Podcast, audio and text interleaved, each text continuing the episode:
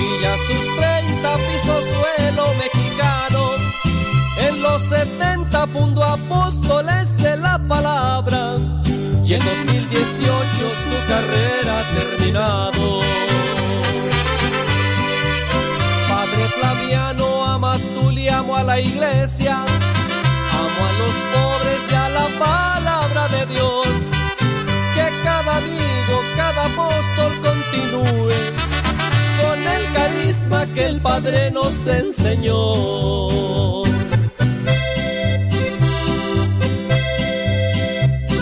Herido, cansado y agotado, quisiera llegar el último día en tu presencia, oh mi Dios, como un soldado valiente en el fragor de la batalla. Eterno te estamos agradecidos por el carisma que en Flaviano nos has dado. Nos ha enseñado a vivir con orden la vida. A ti regresa y deja varios ordenados. Tu cuerpo inerte siguió siendo misionero hasta el final con sus guaraches en los pies. Salió de México a Oaxaca y Veracruz hoy descansa en Catedral de San Andrés. Amigos, todos les invito a continuar con la misión que nos fue encomendada. Padre Amatuli dejó la mecha prendida. Prendamos muchas mechas y que se haga la alumbrada. Padre Flaviano, Amatuli, amo a la iglesia. Amo a los pobres y a la palabra de Dios. Que cada amigo, cada apóstol continúe con el carisma que el Padre nos enseñó.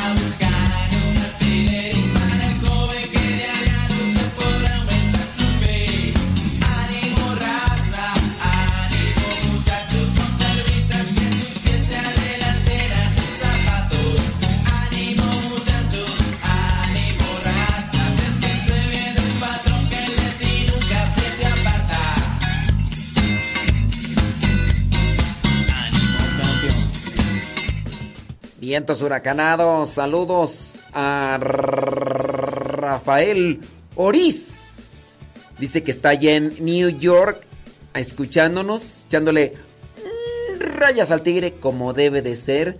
Déjeme ver quién más por aquí. Allá está Lupita Medina en Los Ángeles, California. Y hasta el momento pues son los mensajes únicos que veo ahí de las personas que nos dicen dónde nos escuchan. Así que saludos a ellos y ustedes pueden hacer su comentario. ¿A poco? Miren nada más. Mm, no, pues, qué chido. No, pues sí. Ándele pues. Qué bueno. No, la Saludos a Kevin Fernie. Ayer Morelia, Michoacán. Dice que andamos echando las rayas al tigre. Ahí te encargo un gazpacho. Claro. Para probar a ver a qué saben. Kevin Fernie. Sí para probar a ver a qué saben y todo lo demás. Oiga, dice, ¿le podía mandar saludos a mis pollitos? A Juan de Dios y a José María. Bueno, pues saludos a Iván también. Desde Boyeros, Texcoco, Estado de México. Saludos, dice, para Gustavo desde la Florida. Ándele, pues, bueno, pues saludos a Gustavo, dice Sandra, que le manda saludos a su esposo Gustavo de la Florida. Dice... Claro. Sí, sí, sí, sí. Sí, claro, no, pues sí. Efectivamente, tú sí es cierto. Natalia Álvarez dice que nos escucha. ¿En dónde sabrá Dios? ¿Quién sabe? Yadira Rivera, saludos. Pues sí. Miren, eh, una pregunta acá dice que con relación a estos famosos rosarios que Rosario de esto, que Rosario del otro, que Rosario Tijeras, que Rosario no sé qué, y que Rosario eh, allá porque no se echó talco y Rosario. O sea, hay muchos rosarios, pero acuérdense que solamente es un rosario. Solamente es un rosario. Que se le agreguen elementos que del Espíritu Santo. Bueno, es el rosario, pero van a hablar del Espíritu Santo. Van a ponerle ahí unas calculatorias, unas oraciones del Espíritu Santo. Que si tú dices rosario de qué, ay, es que ni sé ni de, de cantas. ¿Quién sabe? ¿De cuántos rosarios ustedes conocen? ¿Conocen ustedes diferentes rosarios? Yo nomás que he escuchado que el rosario del Espíritu Santo, que el rosario de no sé qué. Claro, está el rosario para difuntos, donde se pide especialmente por los difuntos. Pero ¿de qué rosarios ustedes han escuchado?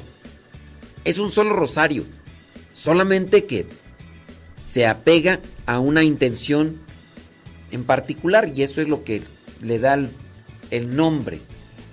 Roselina González, allá en Carolina del Norte. Sí, ¿de qué rosarios han escuchado así ustedes? O, o, incluso si es que tienen por ahí alguna devoción. Saludos a Willy García desde Zacatecas, hombre. Saludos hasta Zacatecas. Gracias. Dice Lorena Sánchez desde Nashville, Tennessee. Allá escuchándonos, gracias. Sí. Una pregunta, padre. Dice, ¿por qué no? ¿Por qué? ¿Qué dice? ¿Por qué no se le puede hacer fiesta a dos santos en la misma capilla? Este. No sé, no sé. Bueno, voy a decir el nombre, acabo no, no hay ningún. Ahí. Eh, Paola o para mañana o para cuando me escuches, de que no se le pueden hacer fiesta a dos santos en la misma capilla. Yo no sé quién lo dijo, ¿eh? Dice, hace un día un sacerdote dijo que escojan a uno nada más.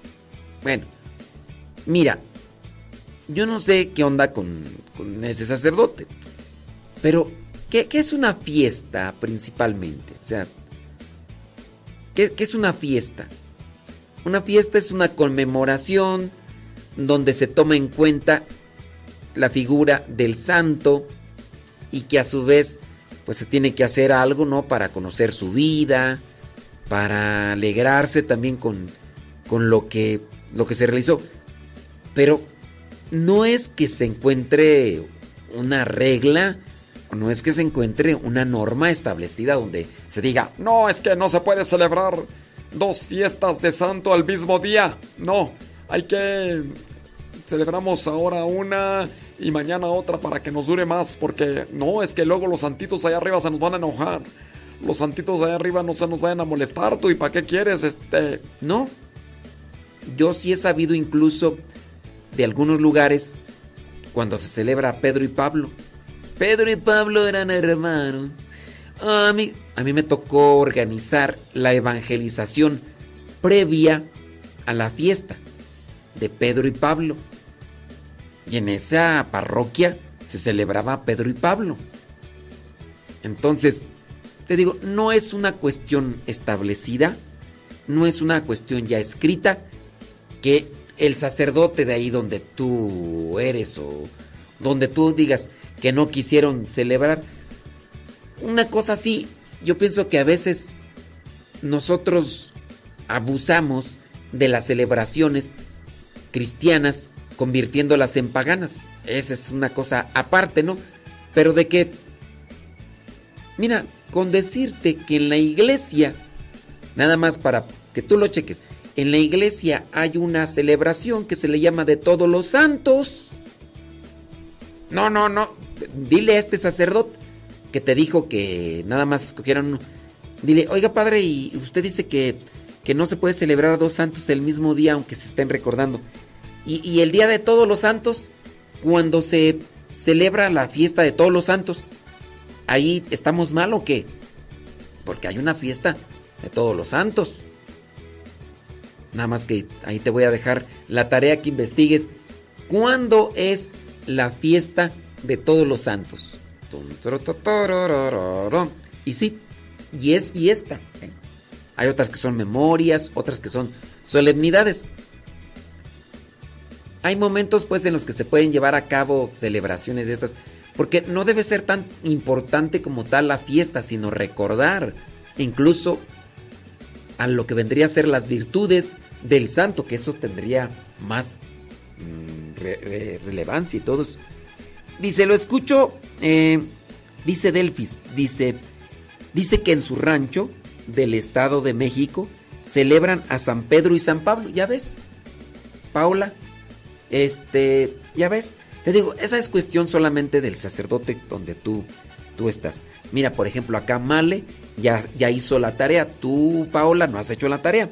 Te pregunté, eh, Paola, ¿cuándo se celebra la fiesta de todos los santos? Y todavía no me respondes, ahí voy a estar esperando. ¿eh?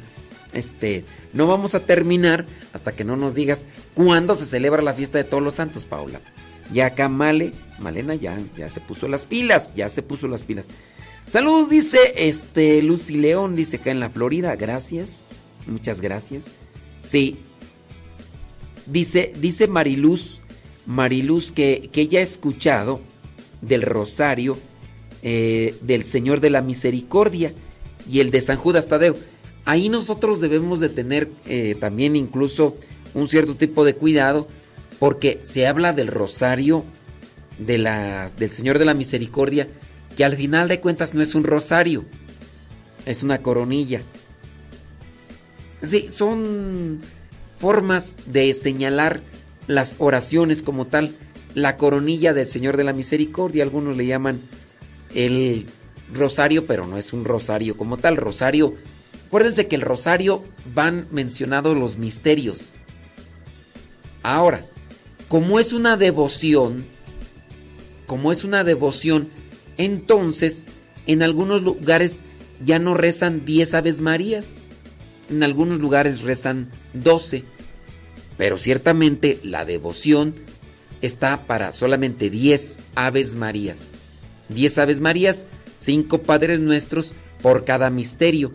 Y habrá algunos que le pondrán 12, que le pondrán 15. Y como es una devoción, se puede agregar. Pero también hay que tener cuidado y decirle a la gente para que no se confunda.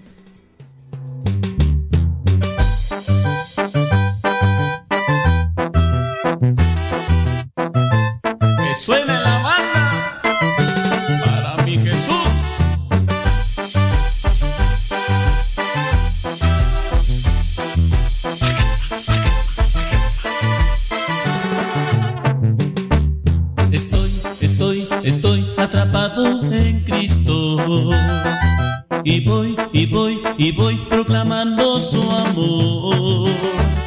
Iré, iré, iré con todos mis hermanos a proclamar sin fin la palabra de Dios. Este amor no me deja, es amor de verdad. No tengo escapatoria,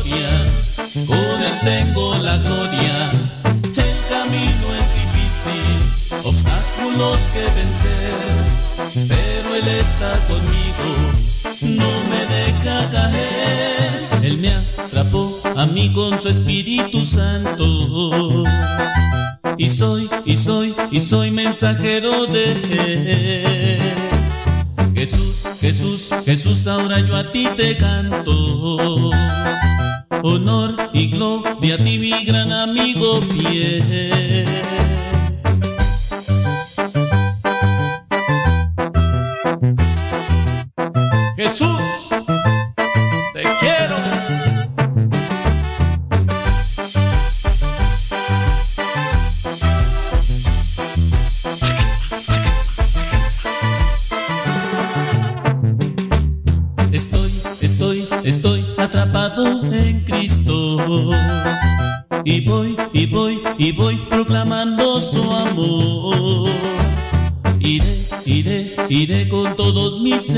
Mis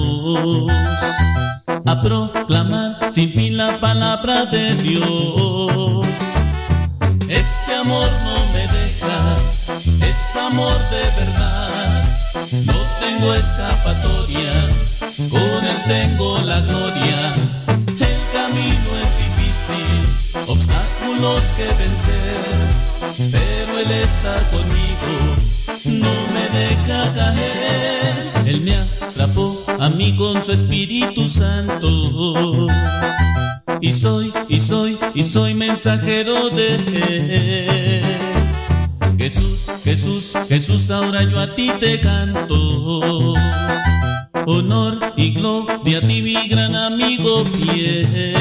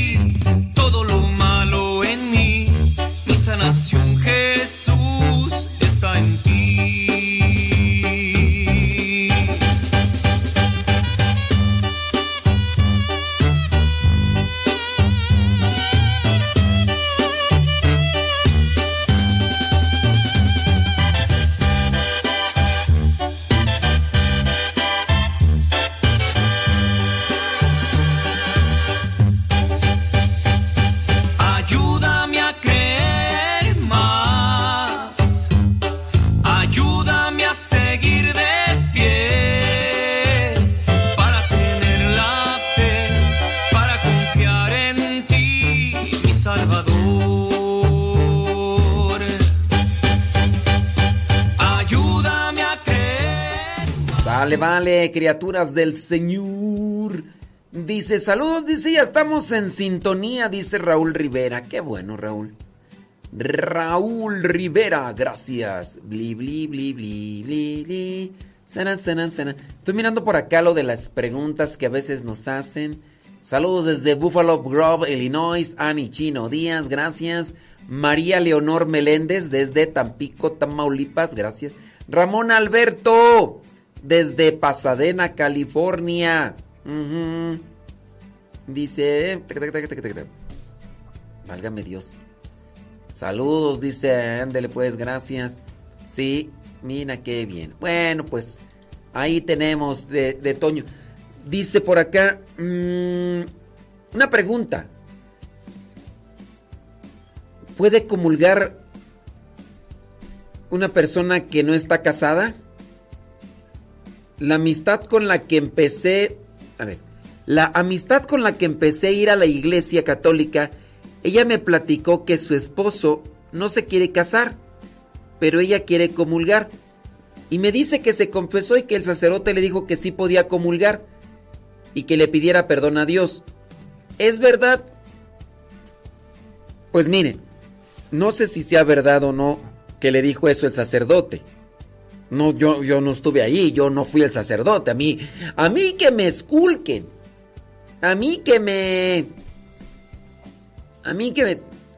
Yo, yo ahí ya no sé. Déjame decir la verdad. Ay, Ni nos está escuchando.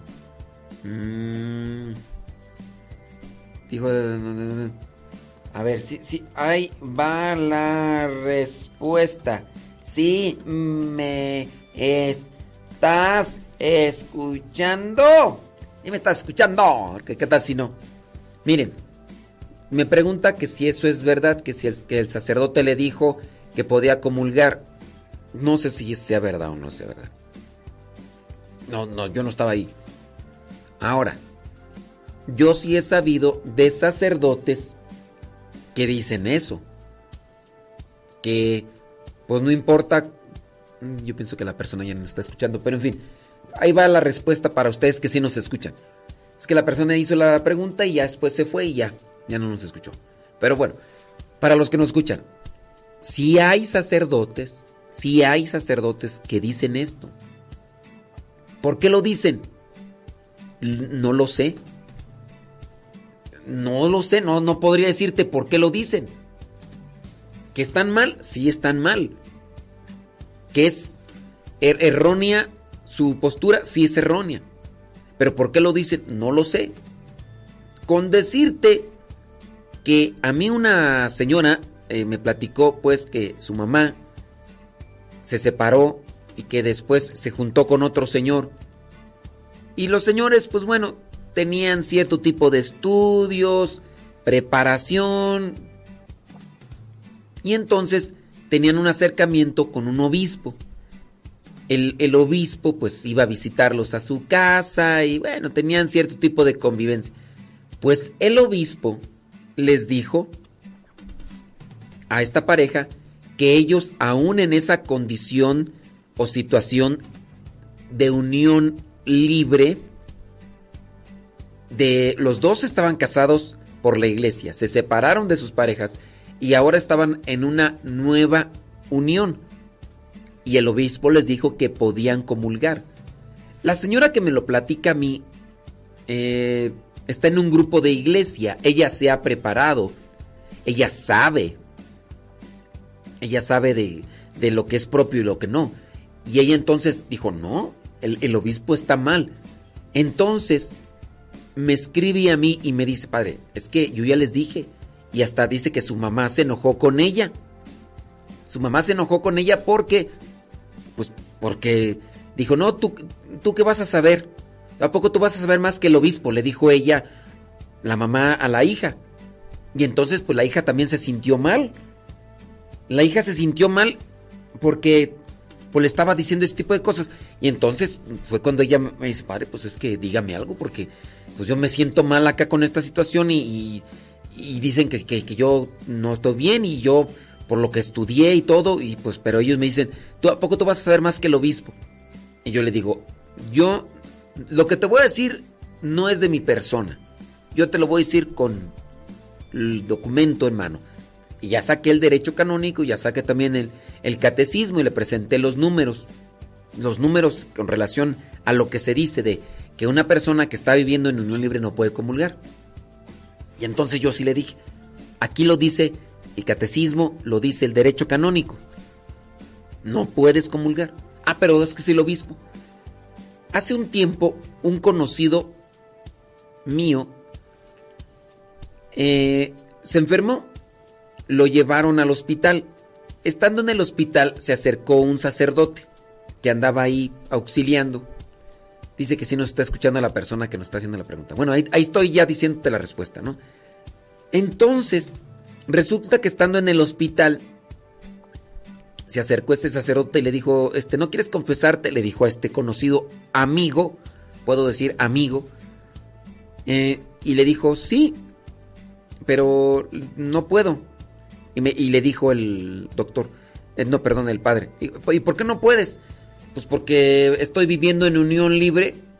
Dice, yo nunca he sido casado, dice, pero mi pareja sí fue casada por la iglesia. Y pues estamos viviendo en unión libre. Y le preguntó el sacerdote, ¿estás teniendo intimidad con ella cuando estás aquí en el hospital? Y dijo el enfermo, el amigo, dice, pues no, pues estoy en el hospital, pues cómo voy a tener intimidad con ella. Dice, ahí está, entonces te puedo confesar. Mientras no tengas intimidad con ella, puedes confesarte y comulgar. Y entonces lo convenció a tal punto que cuando yo me los encuentro, a estos conocidos, a su pareja y al amigo, el amigo, este, la pareja le dijo a su, la, la señora le dijo a, a mi amigo, no, dice, tú no, no, e- esa confesión no te es válida y esa comunión tampoco. Y el amigo le dice, ¿a poco tú vas a saber más que el padre? Y como la pareja de mi amigo, pues sabe, sabe de mí, le dice, a ver, pregúntale, pregúntale a Modesto, pregúntale a Modesto. Y eso me lo preguntan en la casa de ellos cuando pasé a esa ciudad, a un retiro, me invitan a comer y estoy en la mesa con ellos y entonces viene la pareja de este amigo y, me, me hace el cuestionamiento. A ver, Modesto, porque dentro de la confianza sí me dicen, a ver, Modesto, tú que, porque me dice acá fulanito de tal que yo estoy mal, que yo lo que digo no... Y entonces me plantean y le dije, pues con toda la pena y todo, Carlos, con toda la pena y Carlos, esa confesión no tiene validez, esa comunión tampoco. Así que, Carlos, el pastel. Y ya, después la mamá de la pareja de Carlos, también como miran este María Visión y todo, dicen, ya ve, Ya ves, ya, ya ves, hijo, yo te decía nada más que tú no querías hacer caso, pero pues ya te lo está diciendo Modesto, el padre Modesto, ¿verdad, hijo? y ya. Entonces, puede ser que ese padrecito le haya dicho eso a quién era tú, a una amiga o qué? La amistad de una amiga de un amigo de la amiga del amigo del amigo de la amiga de la amiga del amigo. Puede ser, puede ser. Yo no sé si fue verdad que se lo dijo, porque también hay gente que echa mentiras. Esta señora muy posiblemente estaba comulgando. Y entonces viene el reproche de alguien que va a la iglesia y le oye, tú no puedes comulgar. Y para zafársela puede mentir. Y puede decir, ah, es que yo platiqué con el padre, eh, yo me confesé y me dijo que podía comulgar. Aunque pasa también otra cosa. Hay personas que se acercan a confesarse, no dicen que están viviendo en unión libre, dicen, padre, me quiero confesar.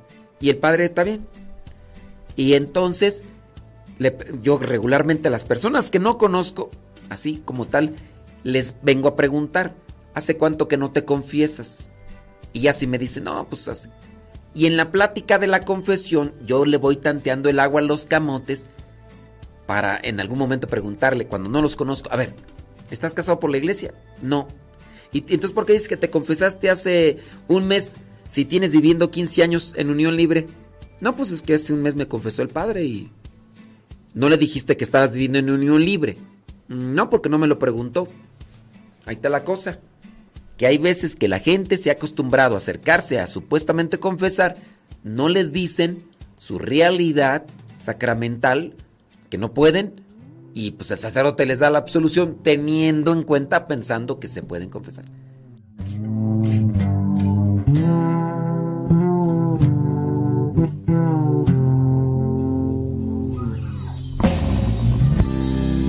Las palabras se necesitan para expresar mis sentimientos. Siempre comprendes con tu inmensidad, mis ojos muestran todas las veces que me haces soñar en una tierra en la que todos vivamos en paz. Tú eres mi luz, tu calor puedo sentir,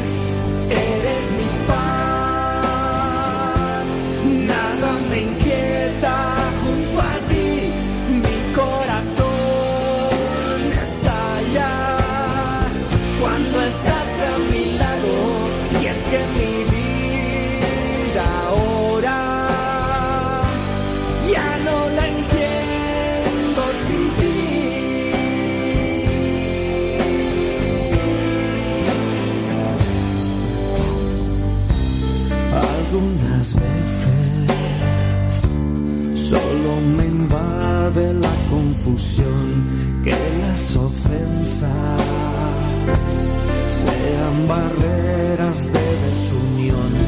Solo la fe puede borrar cualquier indecisión.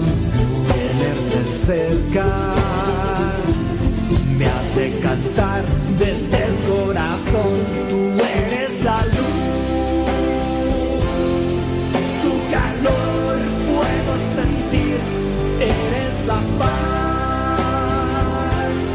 Nada me inquieta junto a ti, mi corazón estalla cuando estás a mi lado.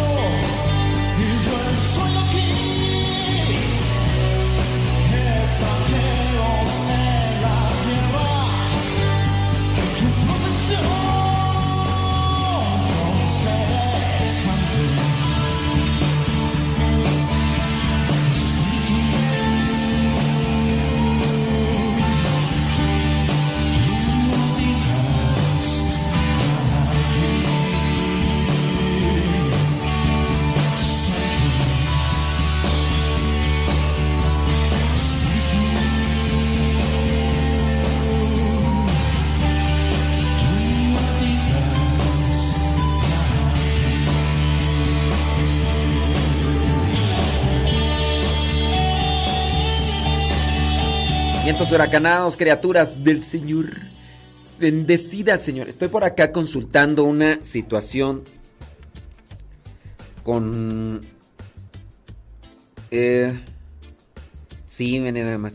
Estoy consultando acá una situación con, con, con un sacerdote, nada más que una persona está marque, marque, marque. Y ay, Dios mío santo. Dice, se supone que en esas situaciones se aplicaba el matrimonio de deseo, pero... mm, válgame Dios. Gracias. Muy bien.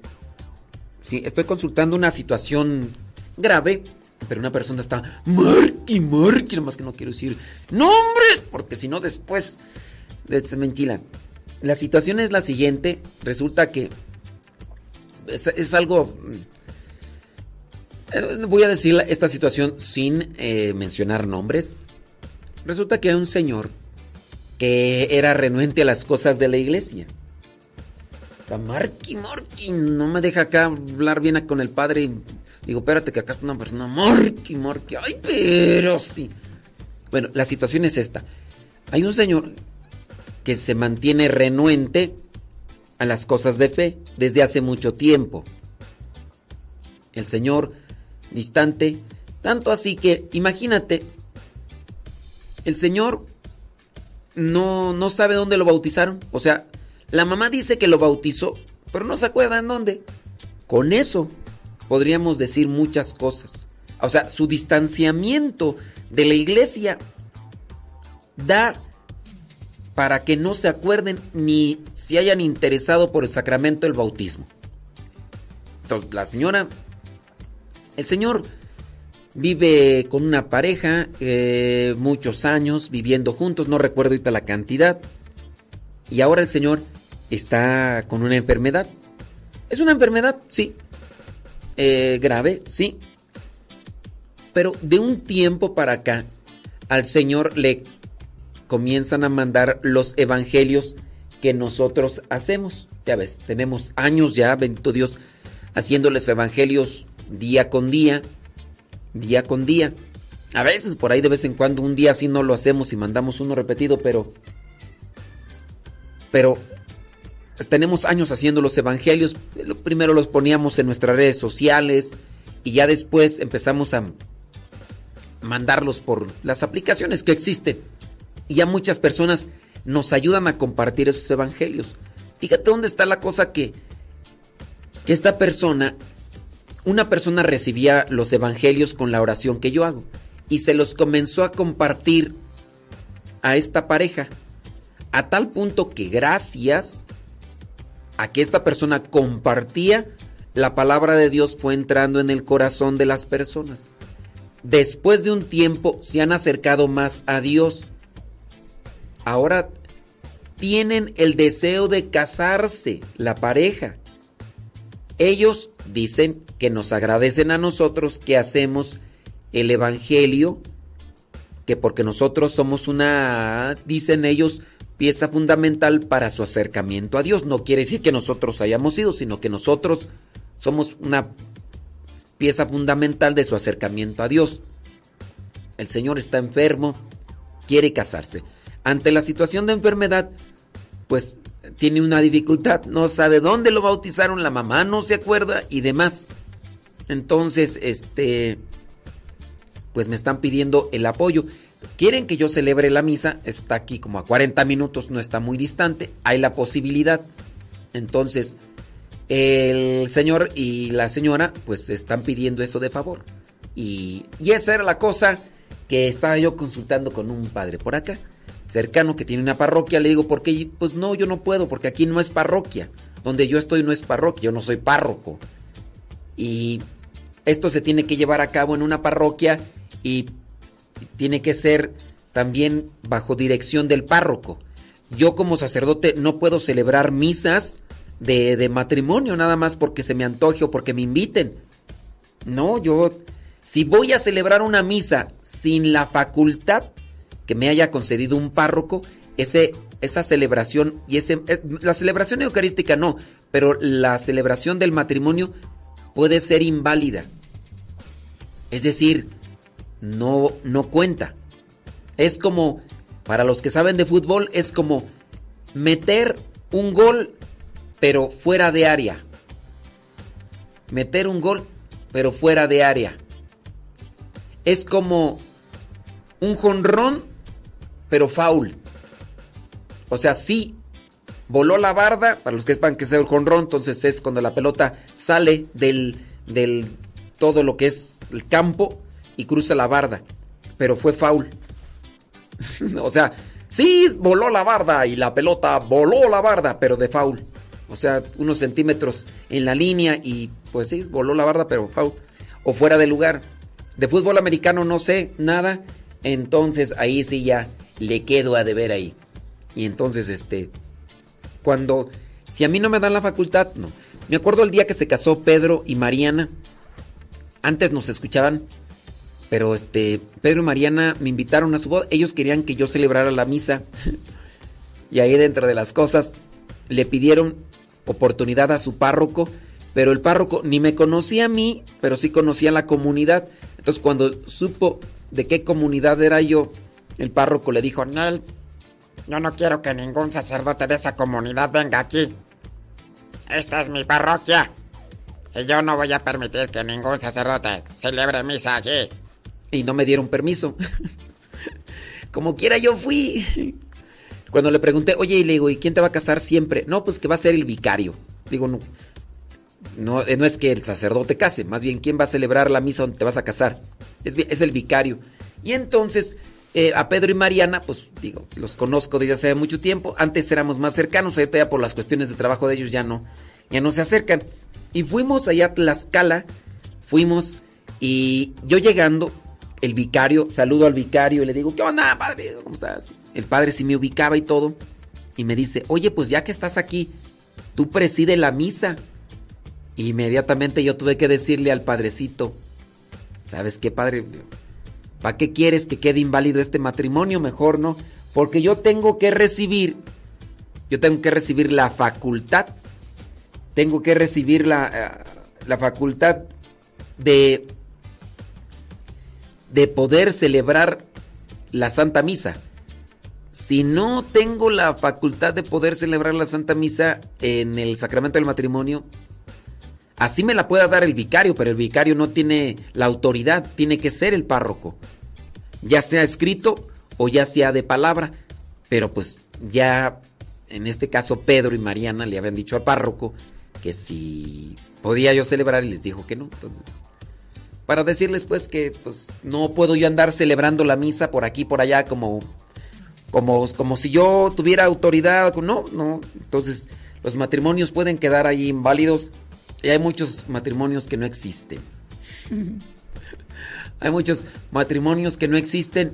Me estaban platicando apenas de uno hace poquito donde ni firmaron ni los testigos ni el párroco y la señora sufriendo el valle de lágrimas y después pasado el tiempo llevaron a proceso ese juicio para ver si el matrimonio y ándale tú que resulta que pues no estaban casados y dice la señora miren nada más padre lo que son las cosas y uno ahí sufriendo el valle de lágrimas le digo pues sí lamentablemente pues, dentro del desconocimiento y tantas cosas más bueno bueno déjame ver por acá bli bli bli blu blu blu saludos dice mm, dice entonces cómo prepararse para reconciliarse con Dios si se está casado por el civil desde hace 45 años vayan a un retiro Vayan a un retiro, vénganse aquí a un retiro aquí al Centro Nacional de Reconciliación en San Vicente Chicolopan, Estado de México. Vénganse a retiros para que se preparen. No les puedo decir en un minuto o en dos minutos qué es lo que tienen que hacer. Vénganse a un retiro, vénganse a cuatro fines de semana aquí y se preparan. Sábado, domingo ese retiro, sábado, domingo, sábado, domingo. Y listo, ¿para qué, pa' qué tanto brinco estando el suelo tan parejo? Saludos a Leonor Estrada de Medina, y aquí en Acuitlapilco, Chimalhuacán. Ay, Leonor. campeón.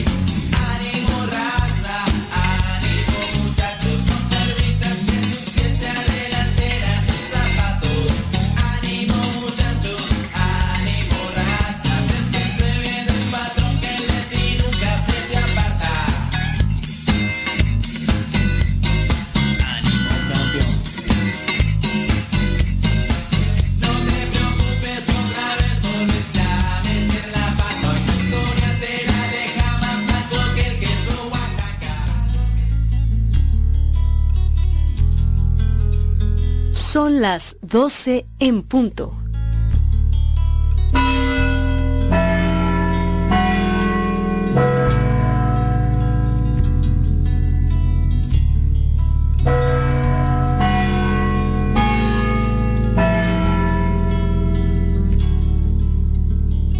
En el nombre del Padre, del Hijo y del Espíritu Santo. Amén.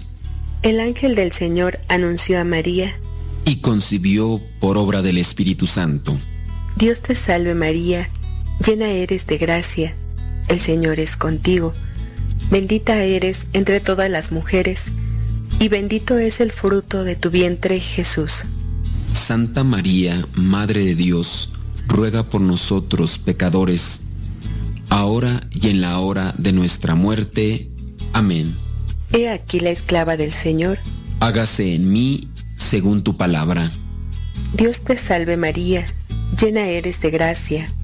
El Señor es contigo. Bendita eres entre todas las mujeres, y bendito es el fruto de tu vientre Jesús. Santa María, Madre de Dios, ruega por nosotros pecadores, ahora y en la hora de nuestra muerte. Amén.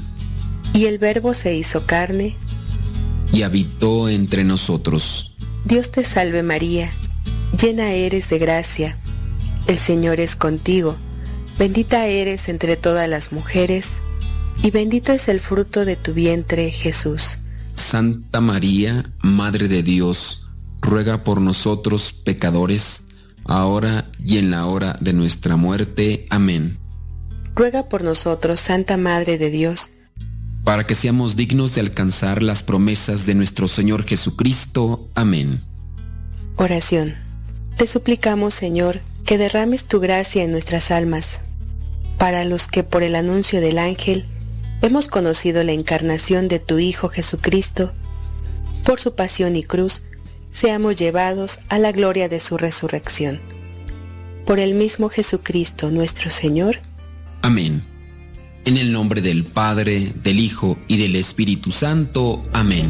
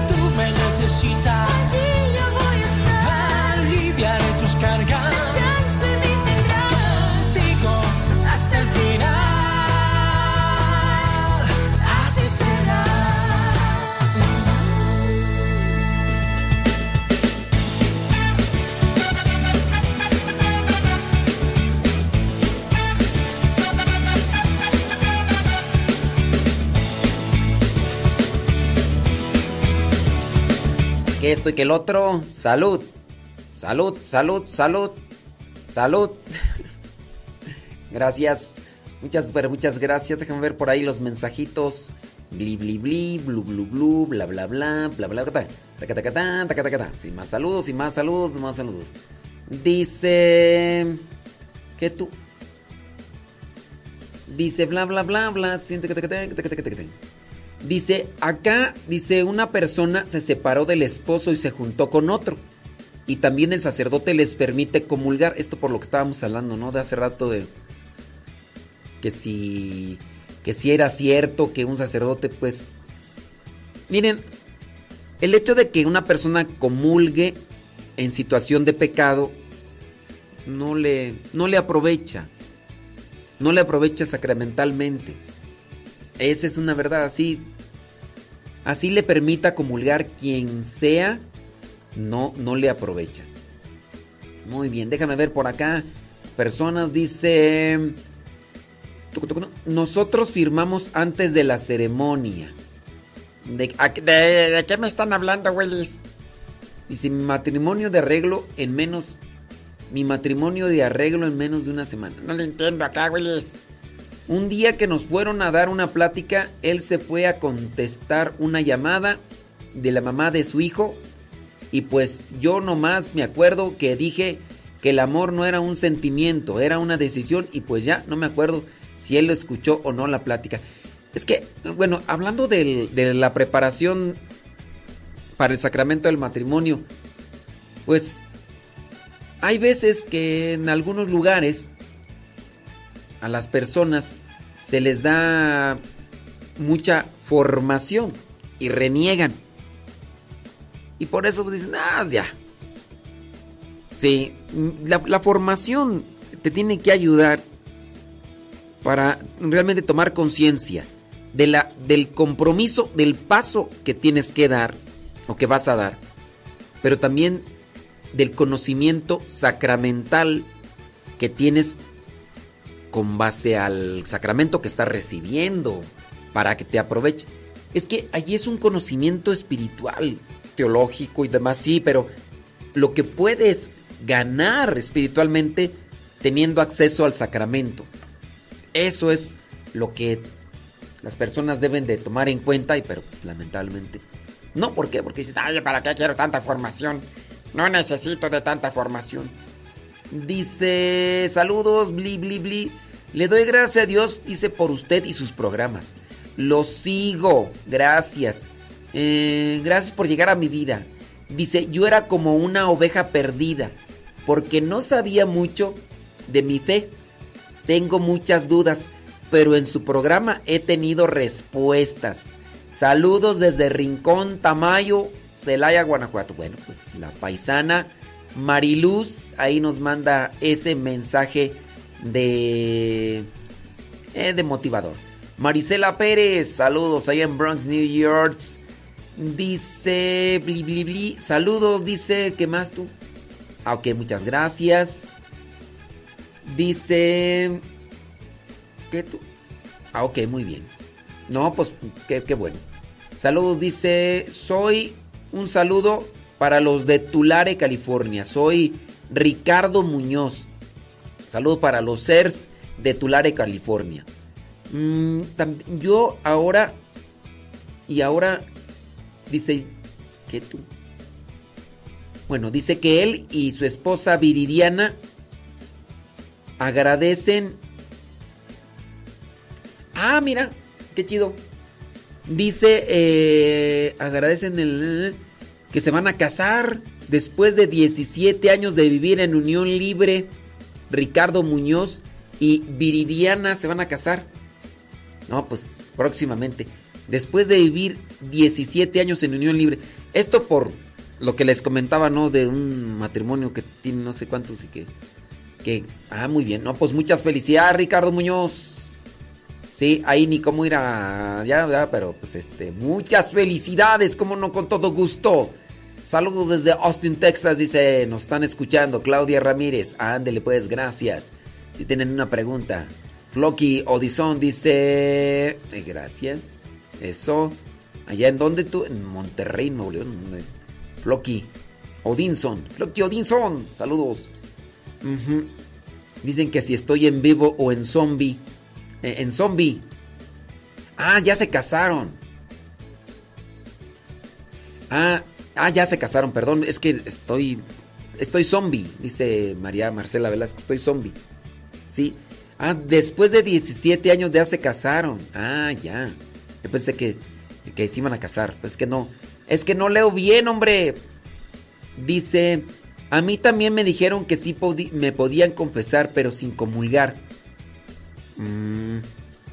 O sea, te dijeron que te podías confesar, pero no comulgar viviendo en unión libre.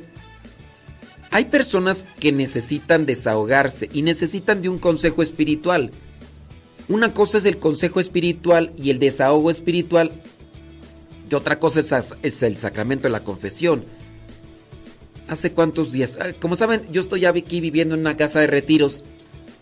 Regularmente salgo a confesar regularmente. No es que tenga yo, porque yo no estoy enfocado a la pastoral total de la casa de retiros, pero pues también tiene uno que entrarle al toro. Yo tengo otra pastoral aquí, otra pastoral a la que mm, mis superiores me han encomendado. Y a veces sí me han pedido y me ha hecho el tiempo, me he hecho el tiempo de, ir a confesar.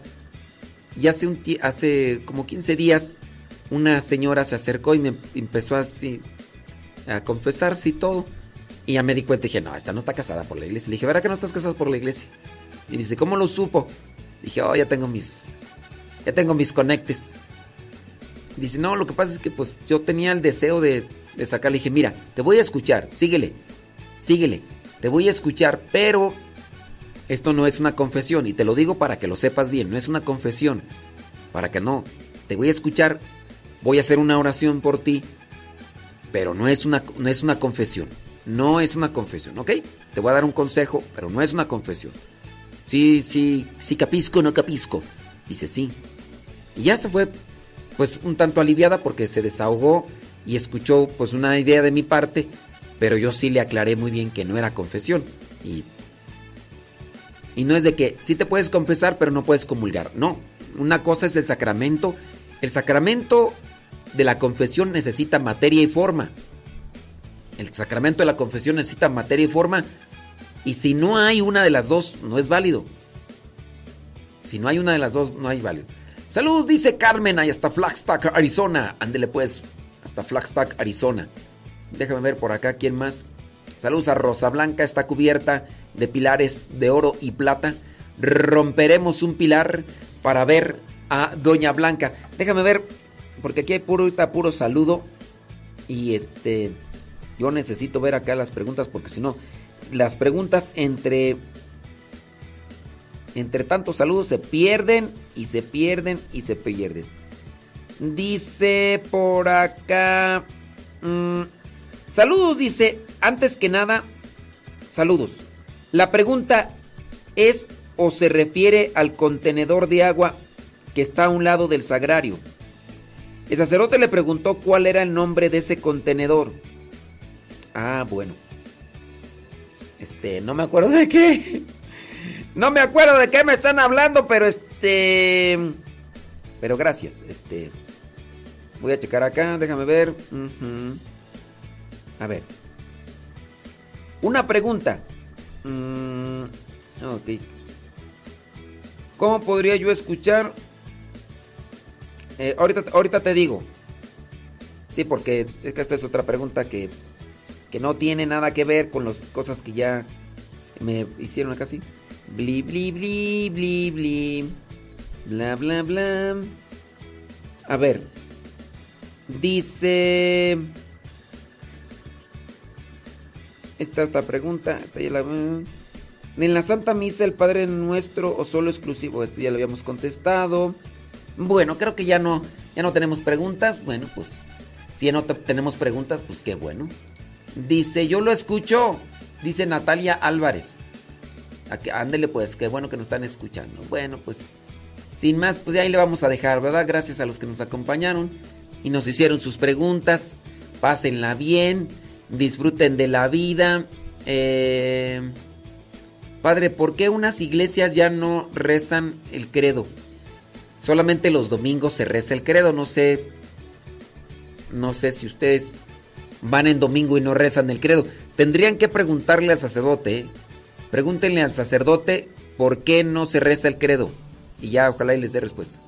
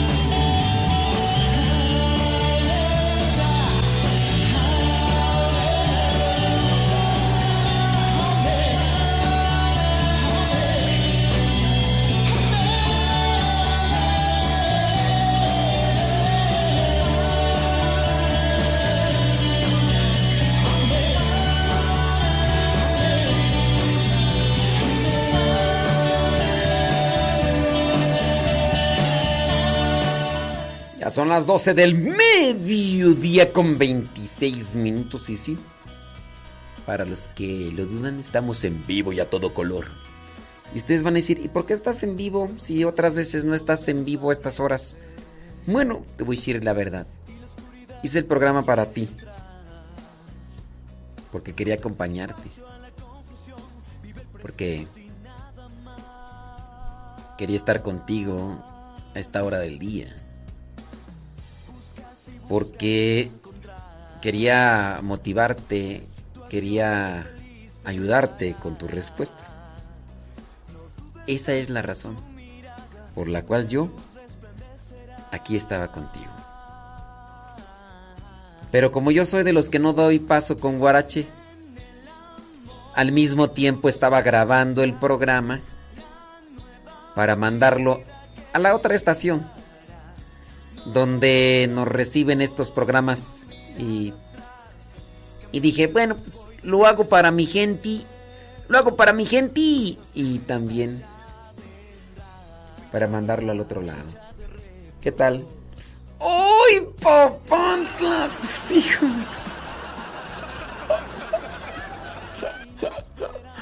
No, pues ya no voy a dar paso sin guarache, ¿tú crees que no? No, no, no.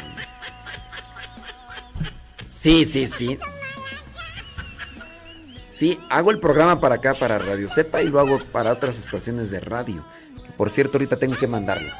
Gracias a Dios son como unas nueve estaciones de radio por ahí que, que me están recibiendo este programa. Entonces, ¡ay! ¡Papaya de Celayo! Pero sí, pues es para acompañarte, ¿no? Ándele pues. Nos desconectamos de Facebook y de YouTube. Eh, todavía tenemos chance, todavía tenemos chance en Facebook y en YouTube. Tenemos chance. Vamos a ponerles aquí eh, en pareja con Dios. En pareja con Dios, vamos a ponérselo, ¿cómo no? Al Evangelio también, claro, el Evangelio. ¿Qué más? Eh, hay, hay varias cosas. Ah, el, el santoral. Ah, no, ya se los pusimos, ¿verdad? El de la santa, el de la santa está. Sí, sí, ya, ya, ya. Ah, no, pero no les hemos puesto el Evangelio. Les vamos a poner el Evangelio de hace dos, tres años. No les vamos a poner el que hicimos ayer. Les vamos a poner el de hace dos, tres años. Acabo muy seguramente ya ni te acuerdas. Muy seguramente ya ni te acuerdas. A menos de que seas de memoria prodigiosa. Que lo dudo, lo dudo. Cambia de rumbo y decídete. Cosas nuevas ya vendrán.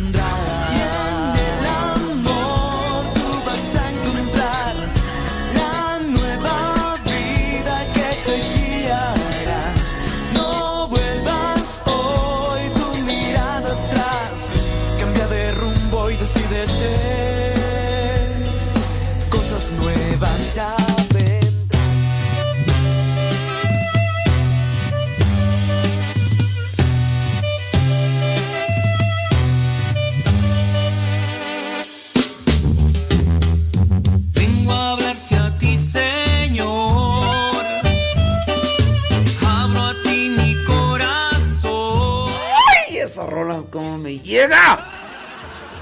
Llévame a tu amor para seguir. Te pido que tú cambies hoy este duro corazón. Radionovelas ya no, porque no puedo estar transmitiendo en Facebook con radionovelas porque contienen casi todas las radionovelas traen musiquita que está registrada. Y eso hace que Facebook me quite la transmisión. Entonces por eso ya radionovelas en vivo cuando estoy transmitiendo en Facebook no. Por favor, entiendan, entiendan, por favor, cómo le voy a hacer para que me entiendan, por favor. corazón. Ya no puedo seguir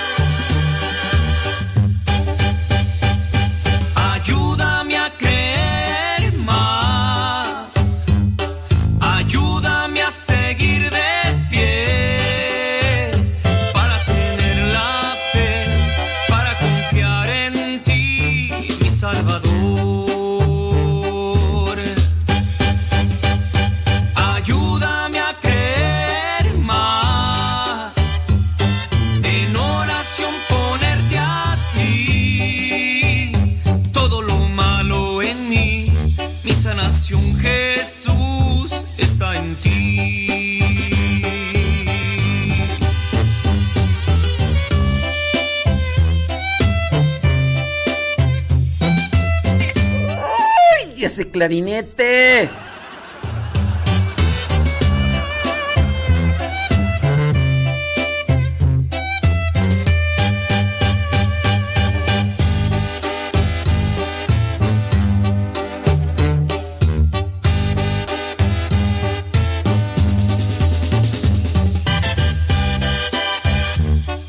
¡Ay, papaya de Celaya!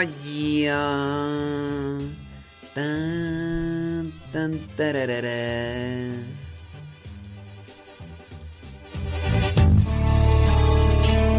En estos momentos. ¿Cómo olvidar el día en que te conocí? Nuestras almas se encontraron. Una bella amistad se convirtió en amor. No cabe duda que fue Dios quien nos unió. Desde aquel día no dejo de pensar en ti. Cada detalle tuyo me cautiva. Te convertiste ahora en parte de mí. El podcast En pareja con Dios presenta Síntomas de un posible divorcio. Mucho cuidado. Hoy Dios une nuestras vidas y nos da su bendición. Todas las relaciones de pareja estables tienen dificultades en algún momento. Esto es normal hasta cierto punto. A veces las cosas cruzan unos límites muy sensibles y es ahí cuando es posible predecir un divorcio o en todo caso una ruptura. Así como el amor no se puede ocultar, tampoco es posible dejar de notar las señales de crisis. Todas ellas son manifestaciones evidentes de que dos personas no solo no se sienten cómodas con su pareja, sino que también hay sentimientos de rechazo. Es en ese momento cuando se puede predecir un divorcio. En realidad, cuando se ha traspasado ciertas fronteras del respeto, la confianza o el buen trato, resulta difícil volver atrás.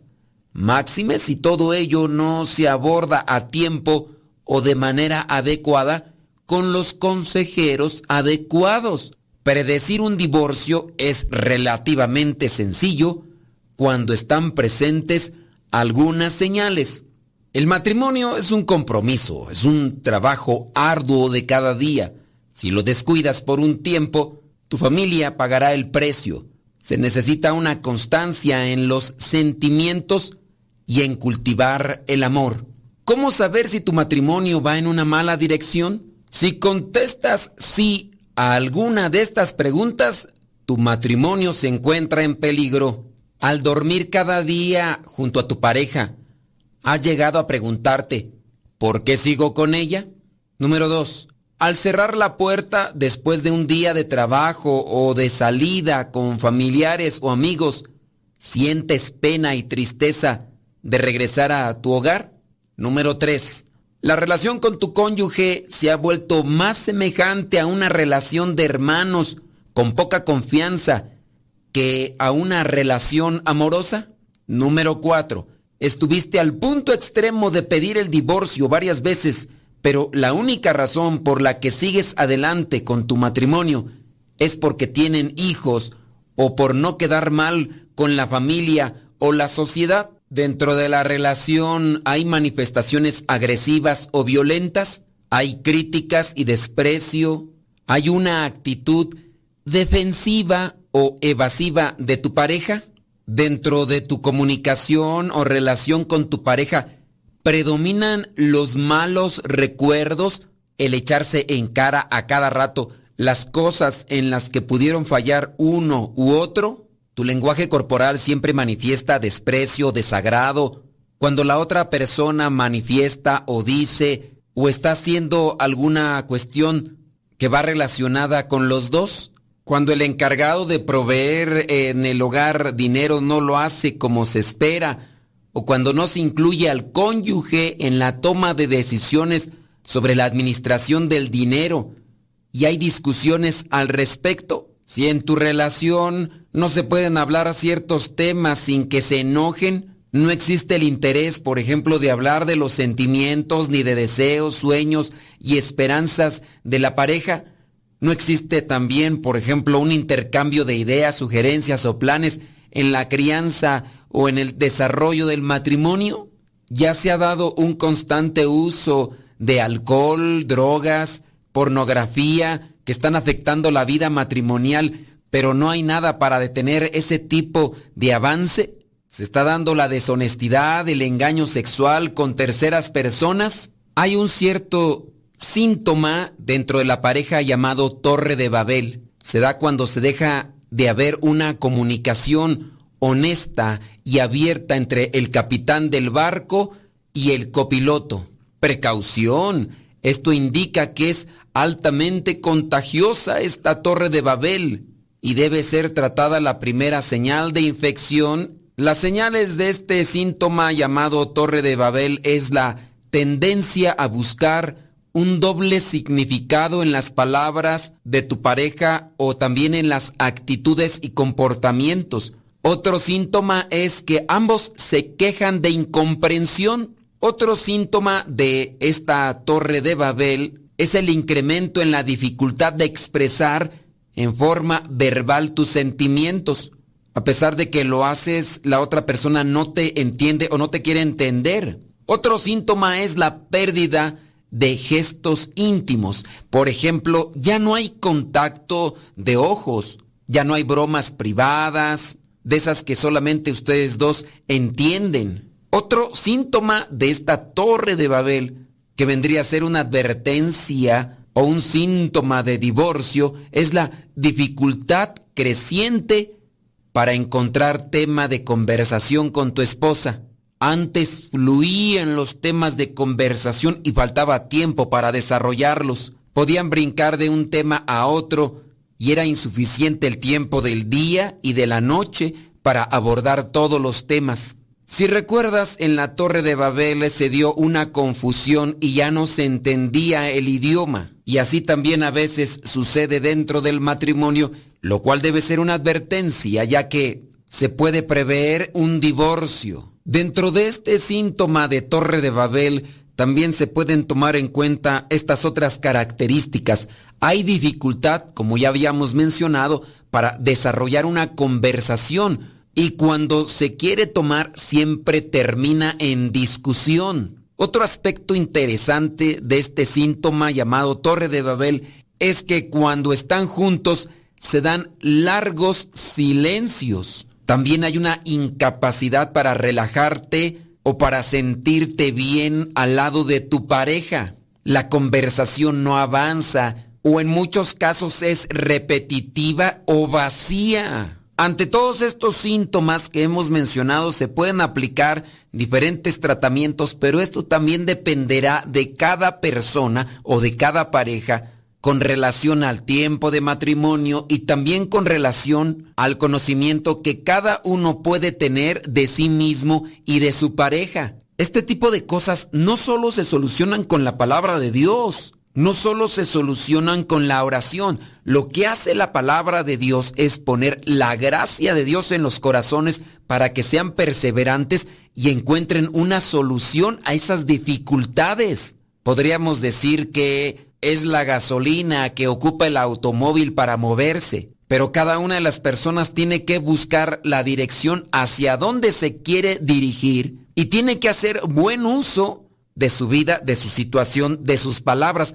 así como la persona tiene que hacer un buen uso del automóvil que está utilizando para querer llegar a donde ya ha planeado. Una persona que no sabe manejar, que no sabe meter cambios en las velocidades, que no sabe apretar el acelerador o el mismo freno, aunque pudiera tener la gasolina y aunque pudiera tener el mismo automóvil, corre el riesgo de no llegar a un punto que ya se ha prefijado si es que existe algún punto dentro de la relación matrimonial, porque muchas veces ni se tiene en claro a dónde se dirigen como matrimonio. Algo pequeño pero significativo para este tratamiento en el síntoma de la Torre de Babel sería buscar una hora de conversación en pareja por semana sin interrupciones con temas específicos. Otro punto interesante es evitar acusaciones o argumentos defensivos. Otro punto también es que ambos expresen libre y equitativamente tanto pensamientos como sentimientos después de que los hayan procesado bien. Se tiene que ejercitar el entendimiento, la aceptación y la empatía. Por cuestiones de tiempo no podemos continuar con estos signos o con estos puntos que podrían orientar y ayudar. Solamente hemos mencionado los síntomas de un posible divorcio y esto debería de poner en alerta a las parejas que se encuentran caminando por esos senderos de perdición. Necesitan humildad, pero la humildad no es realmente eficiente si no hay una oración del corazón. Necesitan reflexión y meditación. Busquen la palabra de Dios para que sean bien orientados. Busquen también consejo con quien pueda orientarlos desde la palabra de Dios. Porque recuerden que para llegar a la santidad en el matrimonio se tiene que llegar en pareja con Dios. Cada uno con su propia historia, con sus defectos y virtudes. Distintos sueños, pero mismo ideal. Inmensamente amarnos por la eternidad. Desde aquel día no dejo de pensar en ti. Cada detalle tuyo me cautiva. Te convertiste ahora en parte de mi ser. Aún no sé muy bien qué fue lo que pasó. Solo sé que yo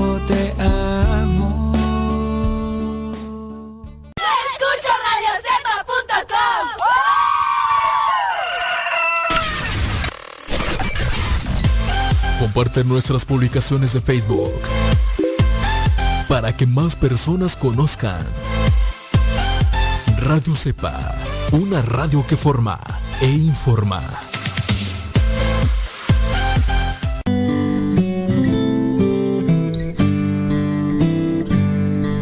Ser cristiano y no ser sincero es una contradicción. Escuchas Radio Cepa.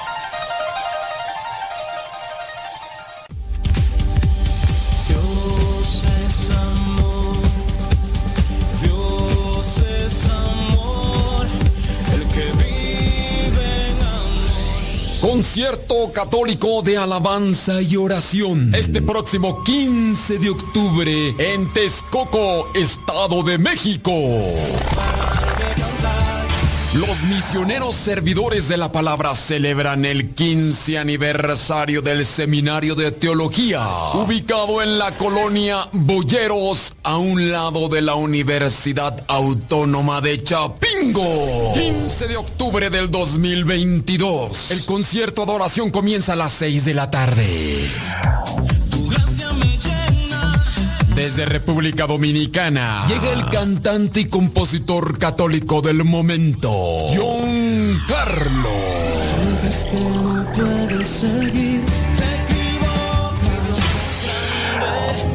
Dios es fuerte, estás tan alto,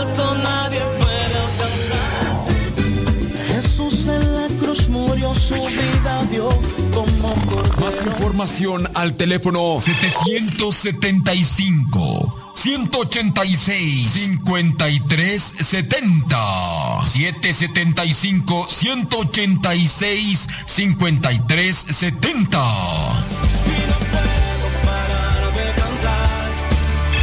Celebrando 15 años el Seminario de Teología de los Misioneros Servidores de la Palabra este próximo 15 de octubre en Texcoco, Estado de México. No te lo puedes perder. Somos católicos.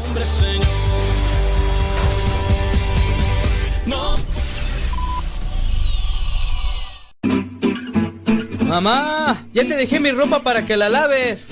Mamá, ¿no has lavado los trastes? Vieja, ¿a qué horas me planchas la ropa? Las obligaciones del hogar son de todos los que viven en el hogar. Ya lavé mi ropa, ma. Todos los trastes están limpios y barrí la sala. Listo, vieja. Planché todas mis camisas y hasta les remendé los botonazos. Todos los días puedes tratarla como si fuera 10 de mayo, o por lo menos como deberías tratarla, porque todos tenemos madre, esposa ¡Oh, suegra! Respétalas.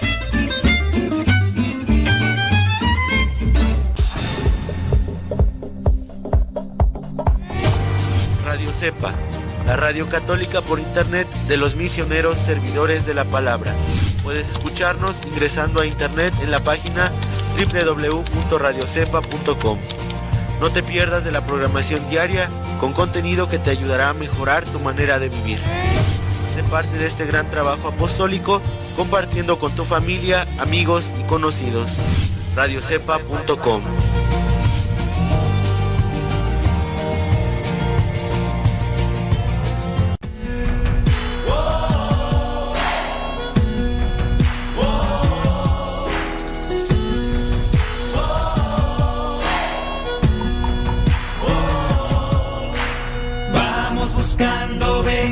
junto al buen pastor. Vamos buscando ovejas junto al buen pastor. Buscando ovejas que no pueden caminar. Buscando ovejas para sanarlas de su mal. Buscando ovejas. No se cansa el buen pastor buscando ovejas y las busca por amor.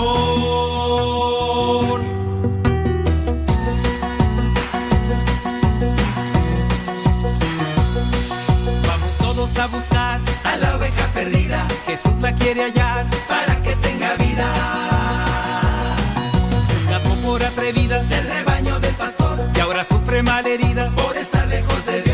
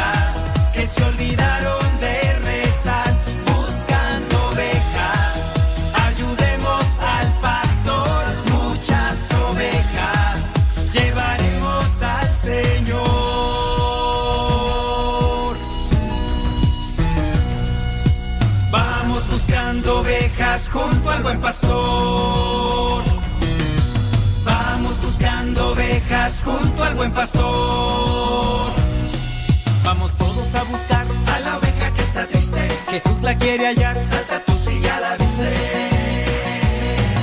Ella brinda de alegría cuando escucha al buen pastor. Tiene nueva vida porque ella encontró al Señor. Buscando ovejas que no pueden caminar. Buscando ovejas para sanarlas de su mal. Buscando ovejas. No se cansa el buen pastor las busca por amor.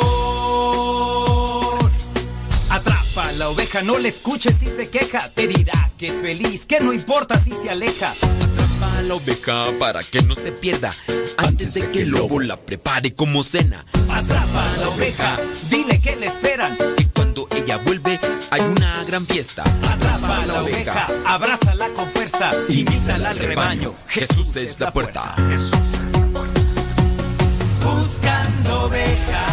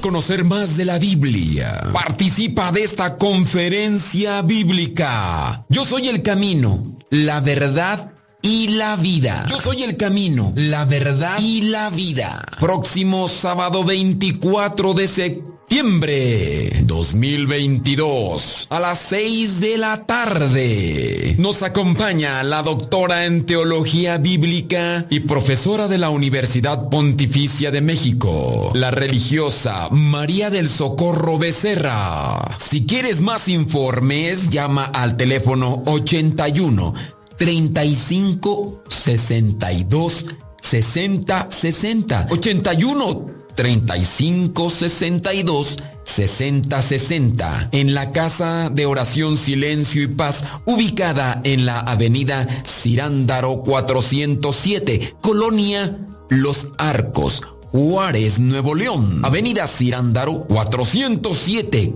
Colonia Los Arcos, Juárez, Nuevo León. Si ya participas de algún grupo parroquial y te interesa conocer más sobre la Biblia, no desaproveches esta oportunidad y participa en esta conferencia bíblica. Sábado 24 de septiembre del 2022 a las 6 de la tarde. Yo soy el camino, la verdad y la vida conferencia impartida por la doctora en teología bíblica, hermana María del Socorro Becerra, religiosa de las misioneras servidoras de la palabra. Cuota de recuperación 50 pesos. No faltes, Cristo te espera.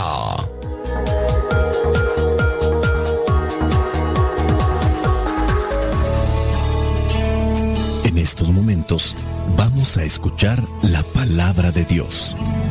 Dispón tu corazón para que el mensaje llegue hasta lo más profundo de tu ser.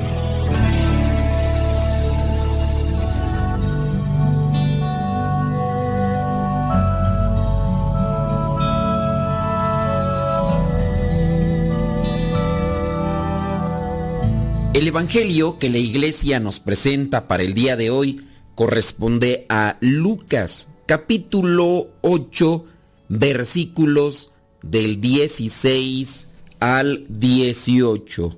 Dice así, nadie enciende una lámpara para después taparla con algo o ponerla debajo de la cama, sino que la pone en alto para que tengan luz los que entran. De la misma manera, no hay nada escondido que no llegue a descubrirse, ni nada secreto que no llegue a conocerse y ponerse en claro. Así pues, oigan bien, pues al que tiene se le dará más, pero al que no tiene, hasta lo que cree tener se le quitará. Palabra de Dios. Te alabamos, Señor. Señor Jesucristo, nuestro divino Salvador,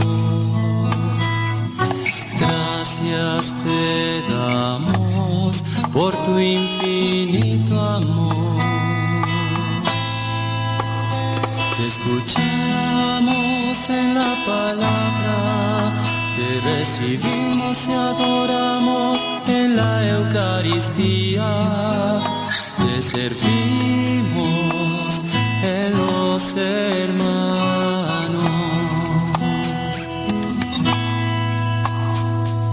Que seamos misioneros como lo quieres tú enseñando a los hombres el fuego de tu amor. El Evangelio que la iglesia nos presenta el día de hoy nos da a conocer la parábola de la lámpara. Cuando miramos las primeras líneas del Evangelio, hasta podríamos pensar como que el Evangelio el día de hoy no tiene tanto acercamiento a la realidad, porque a quién se le va a ocurrir encender una lámpara para después taparla, porque así inicia el Evangelio. Nadie enciende una lámpara para después taparla con algo o ponerla debajo de una cama. Uno podrá pensar, pues esto en realidad no tiene una conexión con la realidad. Nadie puede ser tonto para voy a prender la lámpara, pero la voy a esconder para que no ilumine a nadie. Pero si cambiamos esto de la luz, lo cambiamos por otra cosa, por ejemplo, un talento, la luz ayuda tanto para uno, para los demás. Los talentos también. Y dime si no es verdad, hay muchas personas con talentos que no lo ponen al servicio, a veces ni para sí mismo. Por ejemplo, aquí en la capilla, a veces no hay nadie en quien cante en la misa y pues uno ya tiene que salir a cantar como chivo ahorcado porque no hay nadie en quien dirija lo que es la alabanza o nadie quien toque un instrumento para dirigir. Y puede ser que incluso hasta entre los que están participando hay alguien que cante muy bien y que hasta sabe tocar algún instrumento, pero lo escondo. Ni para mí, porque también no cantan para no ser descubiertos. Y ahí encontramos una situación de esta que sí se da en la realidad. Un ejemplo podría ser en un trabajo. Hay personas que saben hacer cierto tipo de cosas, pero como no es su área, como no les dicen, como el que va a salir ganando es otra persona, mejor no salgo o no brinco al ruedo para que no se den cuenta que yo sé hacer eso y después sea otra persona el que esté presumiendo con sombrero ajeno, como dicen en mi rancho. Entonces, esto sí es una realidad, aunque a veces pareciera ser que no tiene lógica. ¿Cómo puede haber gente que enciende una lámpara para después taparla con algo o ponerla debajo de la cama? La lógica, lo correcto, lo justo es enciendo la lámpara para iluminar a los demás. Y así lo dice, sino que la pone en alto para que tengan luz los que entran. Hablando de la casa, de un cuarto, de un dormitorio. Algunas veces se ha dado, por ejemplo, que se va la luz en una celebración de noche y puede ser que alguien traiga por ahí la luz de su celular o a lo mejor trae una lámpara. Pues hay que buscar maneras de cómo expandir esa luz para que las personas que están participando en la celebración también se vean beneficiadas, porque ya sea que estemos leyendo la palabra de Dios para proclamarla, o estemos siguiendo algunas oraciones que necesitamos mirar en alguno de los libros de oración. Y lo más correcto, ¿verdad? Sería expander esa luz que yo tengo para que también los otros vean. Primer punto, pues, seamos generosos y compartamos lo que tenemos como talento, como habilidad, para que también los demás se beneficien. Si tienes un talento y lo escondes, pues tarde o temprano se sabrá y a veces puede quedarse por ahí el cuestionamiento de voy a creer, ¿por qué esta persona sabía hacer esto y no dijo? Tantas veces que tuvimos el problema de electricidad aquí con este cable, el corto que se estaba haciendo y fulano de tal trabajó como electricista y no dijo nada. Oye, fulano de tal sabía que había un problema de plomería en el baño ahí en el templo y nunca dijo nada, como sabía muy bien que aquí a lo mejor si él se metía a ayudar no se le iba a pagar y como nada más hace las cosas cuando le pagan, entonces no es generoso para con todos o caritativo para poder compartir ese talento que tiene porque lo aprendió. Veamos el caso también de los que cantan o tocan algún instrumento. A lo mejor sí cantan y tocan esos instrumentos, pero allá, donde les dan una ayuda económica y como acá, obviamente a veces ni las gracias se le va a dar, pues mejor no lo comparten. Seamos generosos, seamos desprendidos. La luz crece en la medida en que la compartimos. O dime si no, tengo un cerillo esa pequeña luz del cerillo la comparto con otra persona, ya son dos, ya son tres. Así también los talentos, así también las cosas. No vaya a suceder lo que dice el versículo 17, dice, de la misma manera, no hay nada escondido que no llegue a descubrirse, ni nada secreto que no llegue a conocerse y ponerse en claro. Tienes algo, tarde o temprano se puede dar a conocer y vas a quedar mal acomodado o con una mala referencia y dentro del camino cristiano esto no es correcto. Quizá a lo mejor el versículo también se puede acomodar para aquellas personas que andan haciendo cosas malas y que se andan escondiendo. aparentando que son buenos o aparentando que somos buenos, ¿verdad? Porque a veces nosotros los que andamos acá predicando podemos así aparecer. No hay nada escondido que no llegue a descubrirse, ni nada secreto que no llegue a conocerse y ponerse en claro. Así como al que le levantan falsos, le andan inventando calumnias, no te preocupes, la verdad siempre sale a la luz. Lo dice la palabra de Dios. Y el último versículo dice, así pues, oigan bien, pues al que tiene, se le dará más, pero al que no tiene, hasta lo que cree tener, se le quitará. Remarcamos esta frase, la luz crece en la medida en que la compartimos. Si nos la guardamos para nosotros, y no dejamos que otros puedan iluminarse con esa luz, lo que hacemos poco a poco es oscurecerlo todo. Imaginemos que estamos en medio de una densa oscuridad, pero nosotros tenemos una lámpara encendida. Si con nuestra luz, con nuestro talento, con nuestra generosidad, con nuestra alegría, con nuestro entusiasmo, ayudamos a que otros puedan encender sus lámparas, encender sus vidas, veremos cómo la luz va creciendo y todo puede llegar a llenarse de intensa claridad. Eres una persona alegre, eres una persona paciente, caritativa, compártelo con los demás, aunque te cueste poco a poco, puede conectarse otra persona, ya no es uno, ya son dos, ya son tres.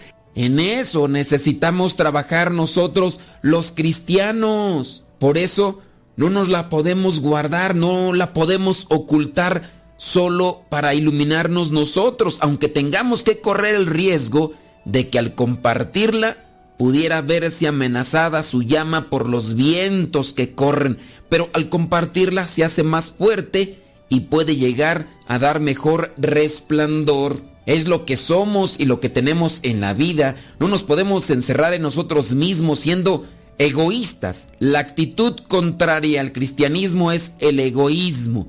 No puede darse un cristiano siendo egoísta. No podemos actuar nunca de forma solitaria queriendo eso bueno solo para nosotros. Nuestra dicha estará en ver ese bien que llega a los demás y hará surgir nuevas cosas, buenas actitudes, responsabilidades. Y cada día puede aumentar el número de personas sacrificadas y buenas.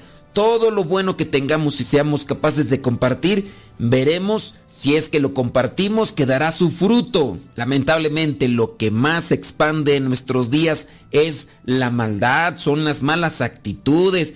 Imagínate esta señora envidiosa. Ahora ya tiene una hija y le comparte todas aquellas ideas que tiene. Ya no solamente es una señora envidiosa, ya también contagió a su hija. Y después a lo mejor llega una nuera que más o menos camina por las mismas actitudes y ya no va a ser solamente la señora con su hija, ahora también es la nuera. Pero cambiémoslo a cosas buenas, que eso es lo que casi no compartimos. Repetimos la frase de San Juan Pablo II que muchas veces ya lo hemos hecho.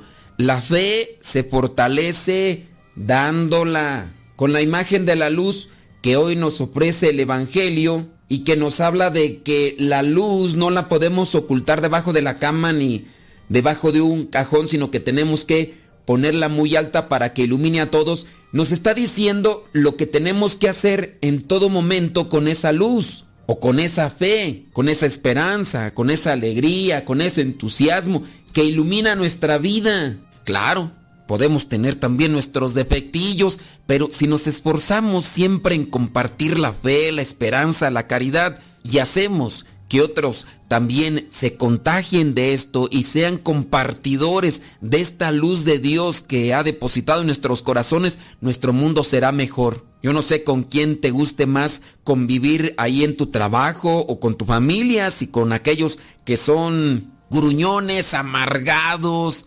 envidiosos, frustrados, o te gusta compartir mejor la misma vida con el que es alegre, con el que es optimista, con el que ve las cosas desde otro punto de vista, desde el punto de vista de Dios. Si es que a ti te gusta convivir con ese tipo de personas, trata de seguir sus pasos, abre tu corazón a Dios. Aunque las cosas sean difíciles, si nosotros depositamos en nuestro corazón el amor de Dios, nuestras actitudes pueden cambiar. El que nos cambia es Dios en la medida en que nosotros lo dejamos trabajar a Él. No encendemos pues una lámpara para después taparla o esconderla debajo de la cama, sino que la ponemos en alto para que todos los que entren en contacto con nosotros queden iluminados por esa fe. Que el Espíritu Santo encienda nuestras palabras de amor, de caridad, de amabilidad, de alegría y que con ellas iluminemos a los que van a estar en contacto con nosotros el día de hoy en cualquier lugar que nos encontremos. Cuánto me amas Jesús, qué infinito tu amor, moriste para salvarme. Cuánto me amas Jesús,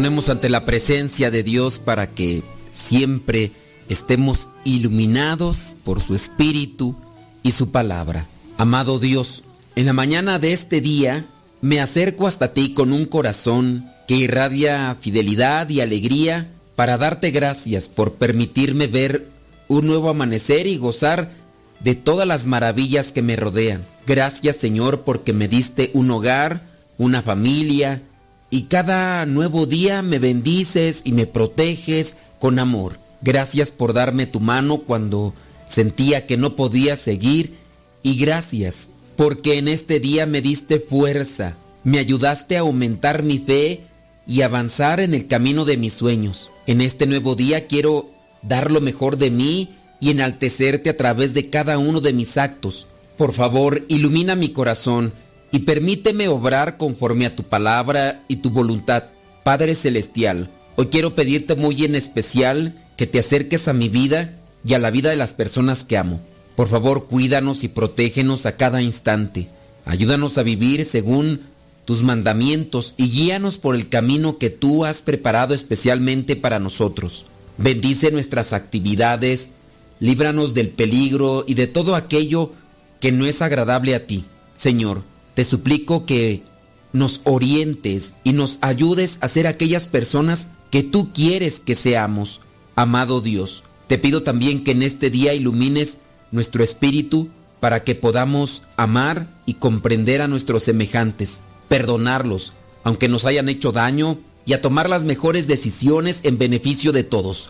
Por favor, rodéanos con tu amor y cuídanos a cada instante. Por favor, mira nuestras vidas y concédenos las gracias por las que te clamamos. Ven Espíritu Santo, llama viva del amor, transfórmame para que sea como Jesús, el Hijo amado, el misericordioso, el compasivo, el servicial, el paciente, el que perdona, el que tiene hambre y sed de cumplir con la voluntad del Padre. Ven Espíritu Santo, llama viva del amor, transfórmame para que sea como Jesús, el Hijo amado, el misericordioso, el compasivo, el servicial, el paciente, el que perdona, el que tiene hambre y sed de cumplir con la voluntad del Padre.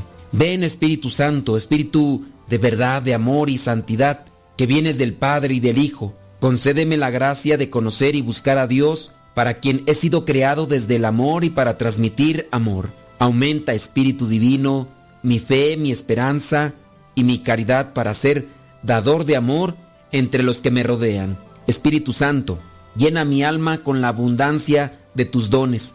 Espíritu Santo, concédeme el don de sabiduría para que me permitas comprender las maravillas de Dios en mi vida y pueda alejar a aquello terrenal que me aparta de Él. Espíritu Santo, fuente de luz, ilumínanos. Espíritu Santo, fuente de luz, llénanos de tu amor. La bendición de Dios Todopoderoso, Padre, Hijo y Espíritu Santo, descienda sobre cada uno de ustedes y les acompañe siempre. Soy el Padre Modesto Lule de los misioneros servidores de la palabra. Vayamos a vivir el Evangelio.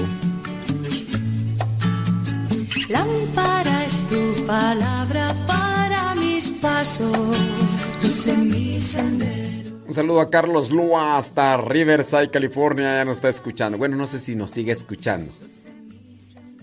No sé si nos sigue escuchando. Oye, bueno, ¿y qué, qué tiene ¿Qué tiene el día 19 de septiembre que tiene que temblar en México? Música, noticias, educación. Acaba de temblar. Orientación, compa- compañía. Todo, todo, completamente todo.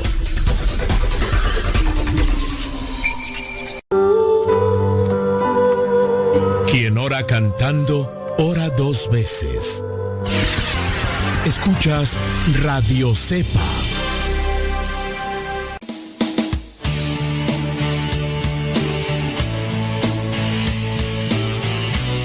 Pues sí, tembló.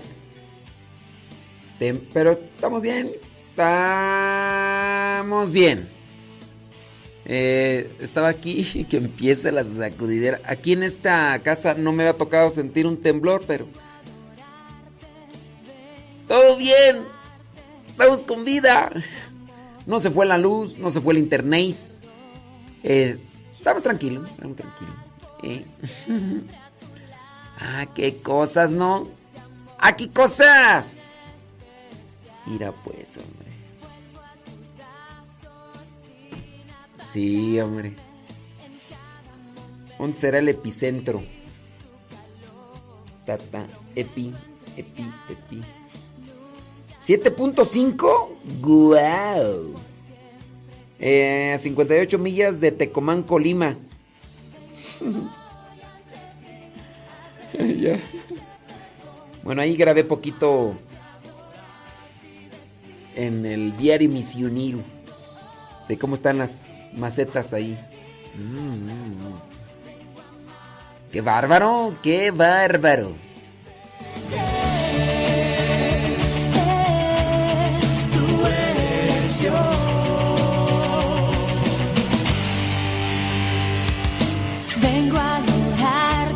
Aguas porro, aguas porro.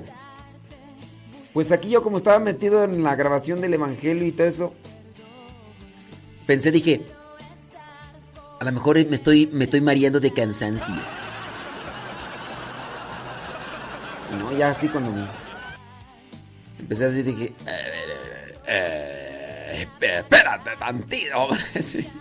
Y no, sí, ya me tuve que levantar. Dije, no, y es que se alargó, no sé cuánto tiempo se alargó el temblorcito, hombre. Y dije, no, no sé, va que, no, no sé que le vaya a dar el sacudión fuerte y, y yo confiándome que está leve y me voy a agarrar aquí. Y, o sea, sí me quiero ir ya con Dios, pero...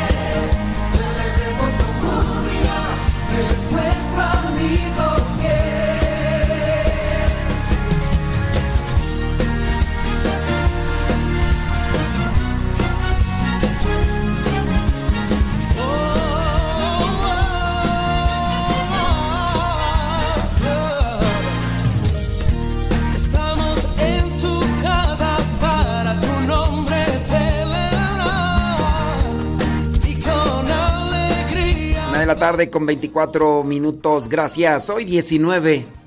Ya tembló. Yo ya dije, "Uh, un 19. Un 19 y que no tiemble. Ey. Sí, claro. Oye, ya también la sangre de San Genaro se. Se dio la licuefacción también.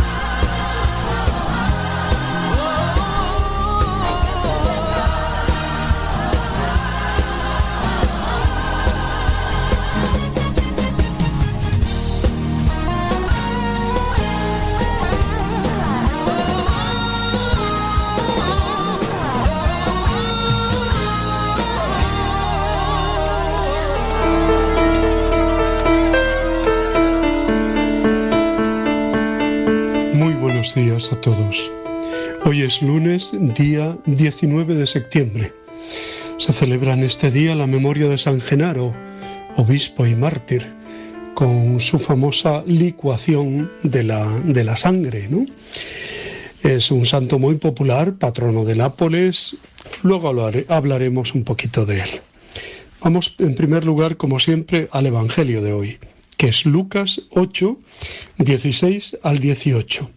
Es un Evangelio breve, pero muy sustancioso. Tras la parábola del sembrador que siembra la palabra, añade el Evangelio tres dichos de Jesús originalmente independientes. En el contexto de la parábola, el primero es una exhortación a la gente para que contribuya a la irradiación de la palabra. Esta no se puede ocultar ni en una vasija ni debajo de la cama. Los que hemos escuchado la palabra tenemos la obligación de difundirla.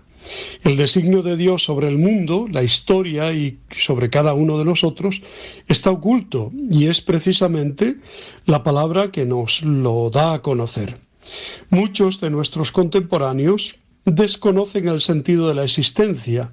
El designio divino se manifestará plenamente al final de la historia, pero ahora nos lo hace vislumbrar la palabra de Dios.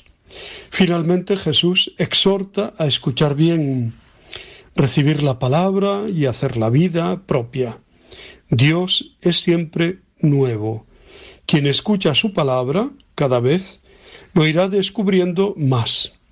Pero a quien piensa que ya conoce a Dios y que no hay nada nuevo que se le pueda revelar, el misterio de la existencia le quedará velado, ¿no? El sábado pasado leíamos la parábola de la semilla, la palabra de Dios, que debía dar el ciento por uno de fruto si la escuchamos con un corazón noble y generoso y la guardamos. Las breves enseñanzas de hoy son continuación de aquella. Jesús quiere que seamos luz que ilumina a los demás. Un candil no se enciende para, para esconderlo, no tiene que quedar oculto lo que la palabra nos ha dicho. Debe hacerse público. Si actuamos así, será verdad lo de que al que tiene se le dará, porque la palabra multiplica sus frutos en nosotros. Y al revés, al que no se le haga caso, se le quitará hasta lo que cree tener y quedará estéril. Uno de los frutos mejores de la palabra de Dios que escuchamos, por ejemplo en nuestra Eucaristía, es que se convierta en luz dentro de nosotros y también luz hacia afuera. Por eso la escuchamos, para que, evangelizados nosotros mismos, evangelicemos a los demás. O sea, anunciemos la buena noticia de la verdad y del amor de Dios. Lo que recibimos es para edificación de los demás no para guardárnoslo. Como la semilla no está pensada para que se quede enterrada, sino para que germine y dé fruto. Tenemos una cierta tendencia a privatizar la fe, mientras que Jesús nos invita a dar testimonio ante los demás. ¿Qué efecto evangelizador tiene el que un político o un deportista o un artista conocido no tenga ningún reparo en confesar su fe cristiana o su adhesión a los valores más profundos. Iluminamos a los que viven con nosotros, les hacemos más fácil el camino. No hace falta escribir libros o emprender obras muy solemnes. ¿Cuánta luz difunde a su alrededor aquella madre sacrificada, aquel amigo que sabe animar y también decir una palabra orientadora, aquella muchacha que está cuidando de su padre enfermo, aquel anciano que muestra paciencia y ayuda con su interés y sus consejos a los más jóvenes, aquel voluntario que sacrifica sus vacaciones para ayudar a los más pobres, no encienden una hoguera espectacular, pero sí un candil que sirve de luz piloto y hace la vida más soportable a los demás. El día de nuestro bautismo, y lo repetimos en la vigilia pascual cada año, se encendió para cada uno de nosotros una vela tomando la luz del cirio pascual, símbolo de Cristo. Es un gesto que nos recuerda nuestro compromiso como bautizados, de dar testimonio de esa luz ante las personas que viven con nosotros. El Vaticano II llamó a la Iglesia Lumen Gentium, o sea, luz de las naciones, lo deberíamos ser en realidad, comunicando la luz y la alegría y la fuerza que recibimos de Dios, de modo que no queden ocultas por nuestra pereza o nuestro miedo. Jesús, que se llamó a sí mismo luz del mundo, también nos dijo a sus seguidores, vosotros sois la luz del mundo. Somos iglesia misionera que multiplica los dones recibidos comunicándolos a cuantos más mejor. En fin, el testimonio de los cristianos en medio del mundo es una luz que alumbra y que atrae hacia la verdad. La luz de la fe crece cuando se transmite, como el amor que se hace más grande cuanto más se da. Por eso los creyentes estamos llamados a proclamar el Evangelio con obras y con palabras en nuestra vida diaria. Vivir la fe, ponerla a prueba, pasarla a los hijos y compartirla con la gente que nos rodea, hace que nuestra experiencia de Dios sea cada vez más fuerte. Al que tiene se le dará. ¿Qué pasa si ese candil se mete bajo la cama? No solo no alumbrará, sino que probablemente prenderá el colchón y arderá la casa entera. Quien hace esto cree tener fe, pero en realidad esa fe está muerta. Está muerta, es como el agua estancada que se pudre y huele mal. Decía que hoy la Iglesia celebra la memoria de San Genaro, obispo y mártir.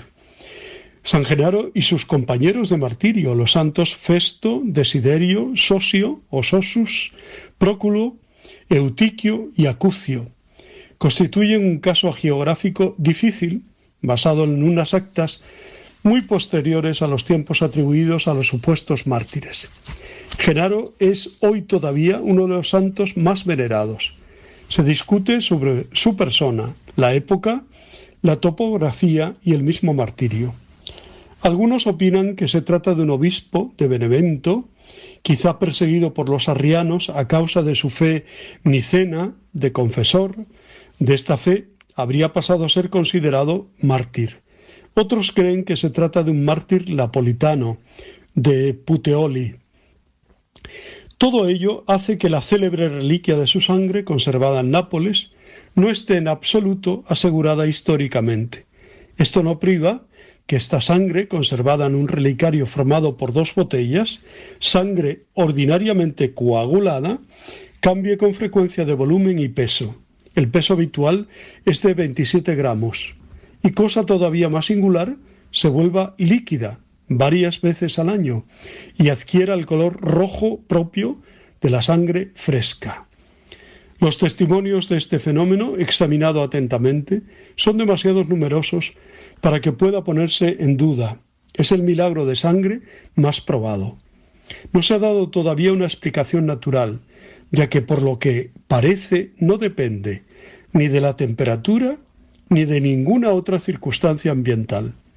El caso es interesante en más de un aspecto, tanto para los teólogos como para los historiadores, porque ni unos ni otros, incluidos los que admiten el milagro, son unánimes en admitir como auténtica la reliquia. El milagro hace que el santo sea muy popular, y esto no cabe duda es la causa de que Genaro figure en el calendario litúrgico en el que hay que decirlo, no entró a formar parte hasta el 1586. Sea como fuere, damos gracias a Dios por la vida y el testimonio de San Genaro, obispo y mártir. Muchas felicidades a los que lleven su nombre y a los napolitanos, evidentemente. Bueno, os deseo muy buen día, os abrazo y os bendigo en el nombre del Padre, del Hijo y del Espíritu Santo. Os quiero.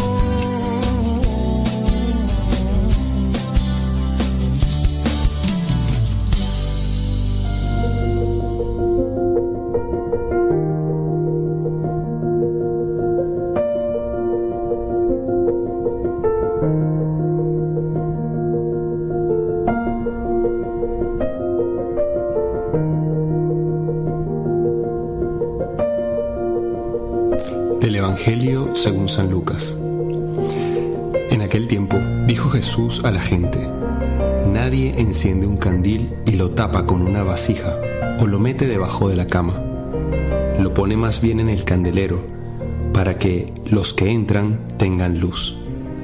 Nada hay oculto que no llegue a descubrirse, nada secreto que no llegue a saberse o a hacerse público. A ver si me escucháis bien. Al que tiene se le dará, al que no tiene se le quitará hasta lo que cree tener. Hace poco estaba conversando con una prima que vive en Europa y bueno, me comentaba, ella tuvo una experiencia de Dios hace tiempo, empezó a acercarse, empezó a practicar pues bueno, su fe católica. Va a misa, este, de vez en cuando reza, hace apostolado, busca hacer el bien a las personas que le rodean. Y ella es una mujer, está en la universidad, eh, su segundo año creo, y la verdad irradia mucha paz, mucha alegría.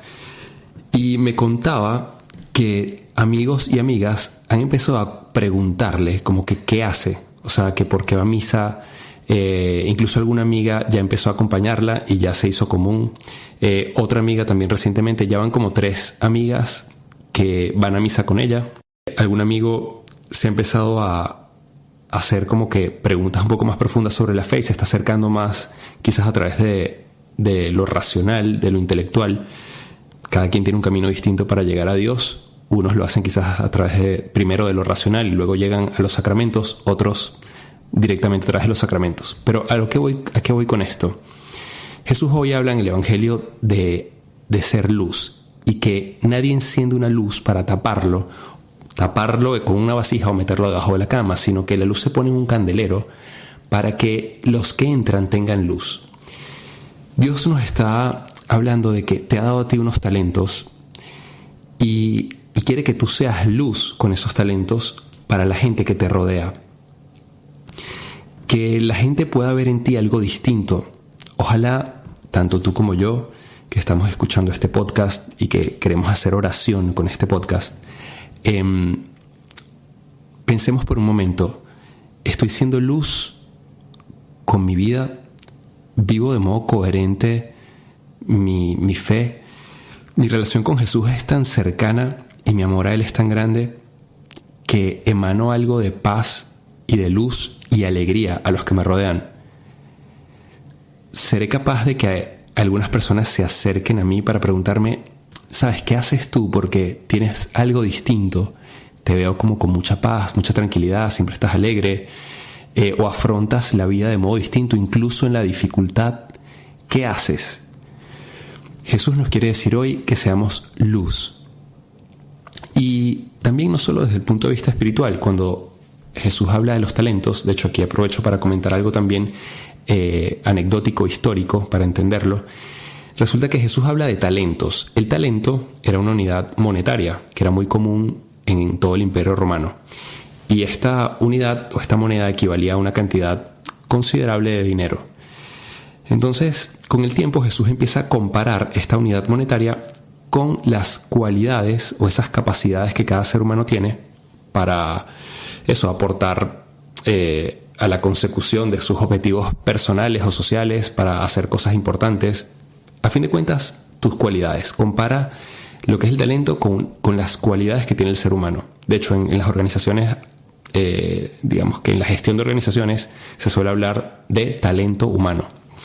Entonces, cada uno de nosotros ha recibido de Dios unos talentos específicos, quizás unos más que otros. Eh, todos tenemos determinadas cualidades y posibilidades, ¿no? Entonces Jesús hoy nos quiere decir de alguna forma, ¿qué estás haciendo con tus capacidades? ¿Las estás haciendo rendir de modo constructivo o las estás desperdiciando como el perezoso de la parábola que entierra el talento y no realiza ningún esfuerzo? Porque poner a producir el talento implica un esfuerzo. Y al final, si recuerdan esa parábola, Jesús le quita el talento al perezoso y egoísta que no puso a producir su talento. En cambio, al que recibió más y lo duplicó, eh, recibirá más, ¿no? Eso es lo que termina diciendo. Esto es importante eh, hacer esta acotación o esta aclaración para entender la última frase que siempre es complicada, ¿no? La gente dice, bueno, ¿por qué Jesús dice eso de que al que tiene se le dará y al que no tiene se le quitará hasta lo que cree tener? Pues bueno, em, ¿qué quiere decir Jesús con esto?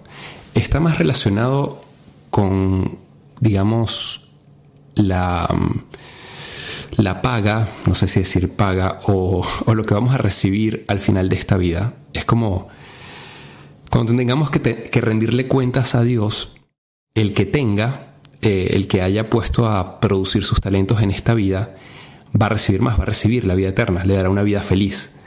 Pero quien se presente ante Él con las manos vacías, con nada, porque lo que recibió, el talento, la cualidad que recibió, nunca la puso a producir por egoísmo, por pereza, eh, obviamente se le negará esa posibilidad de disfrutar eternamente del cielo y se le quitará incluso lo que tiene. De hecho, en el fondo, si lo analizamos mejor, nosotros hemos recibido de Dios una capacidad de amar y siempre dicen que Dios nos pedirá cuentas del amor.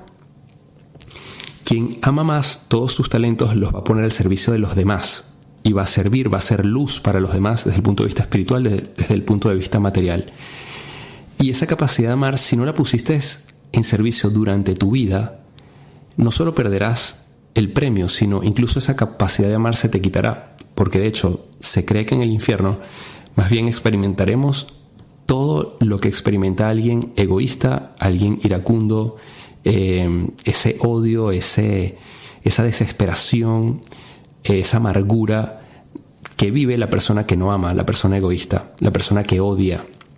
Entonces, eh, Jesús nos invita hoy a amar, a ese don que yo he recibido de entrega, de servicio, ponerlo realmente a producir.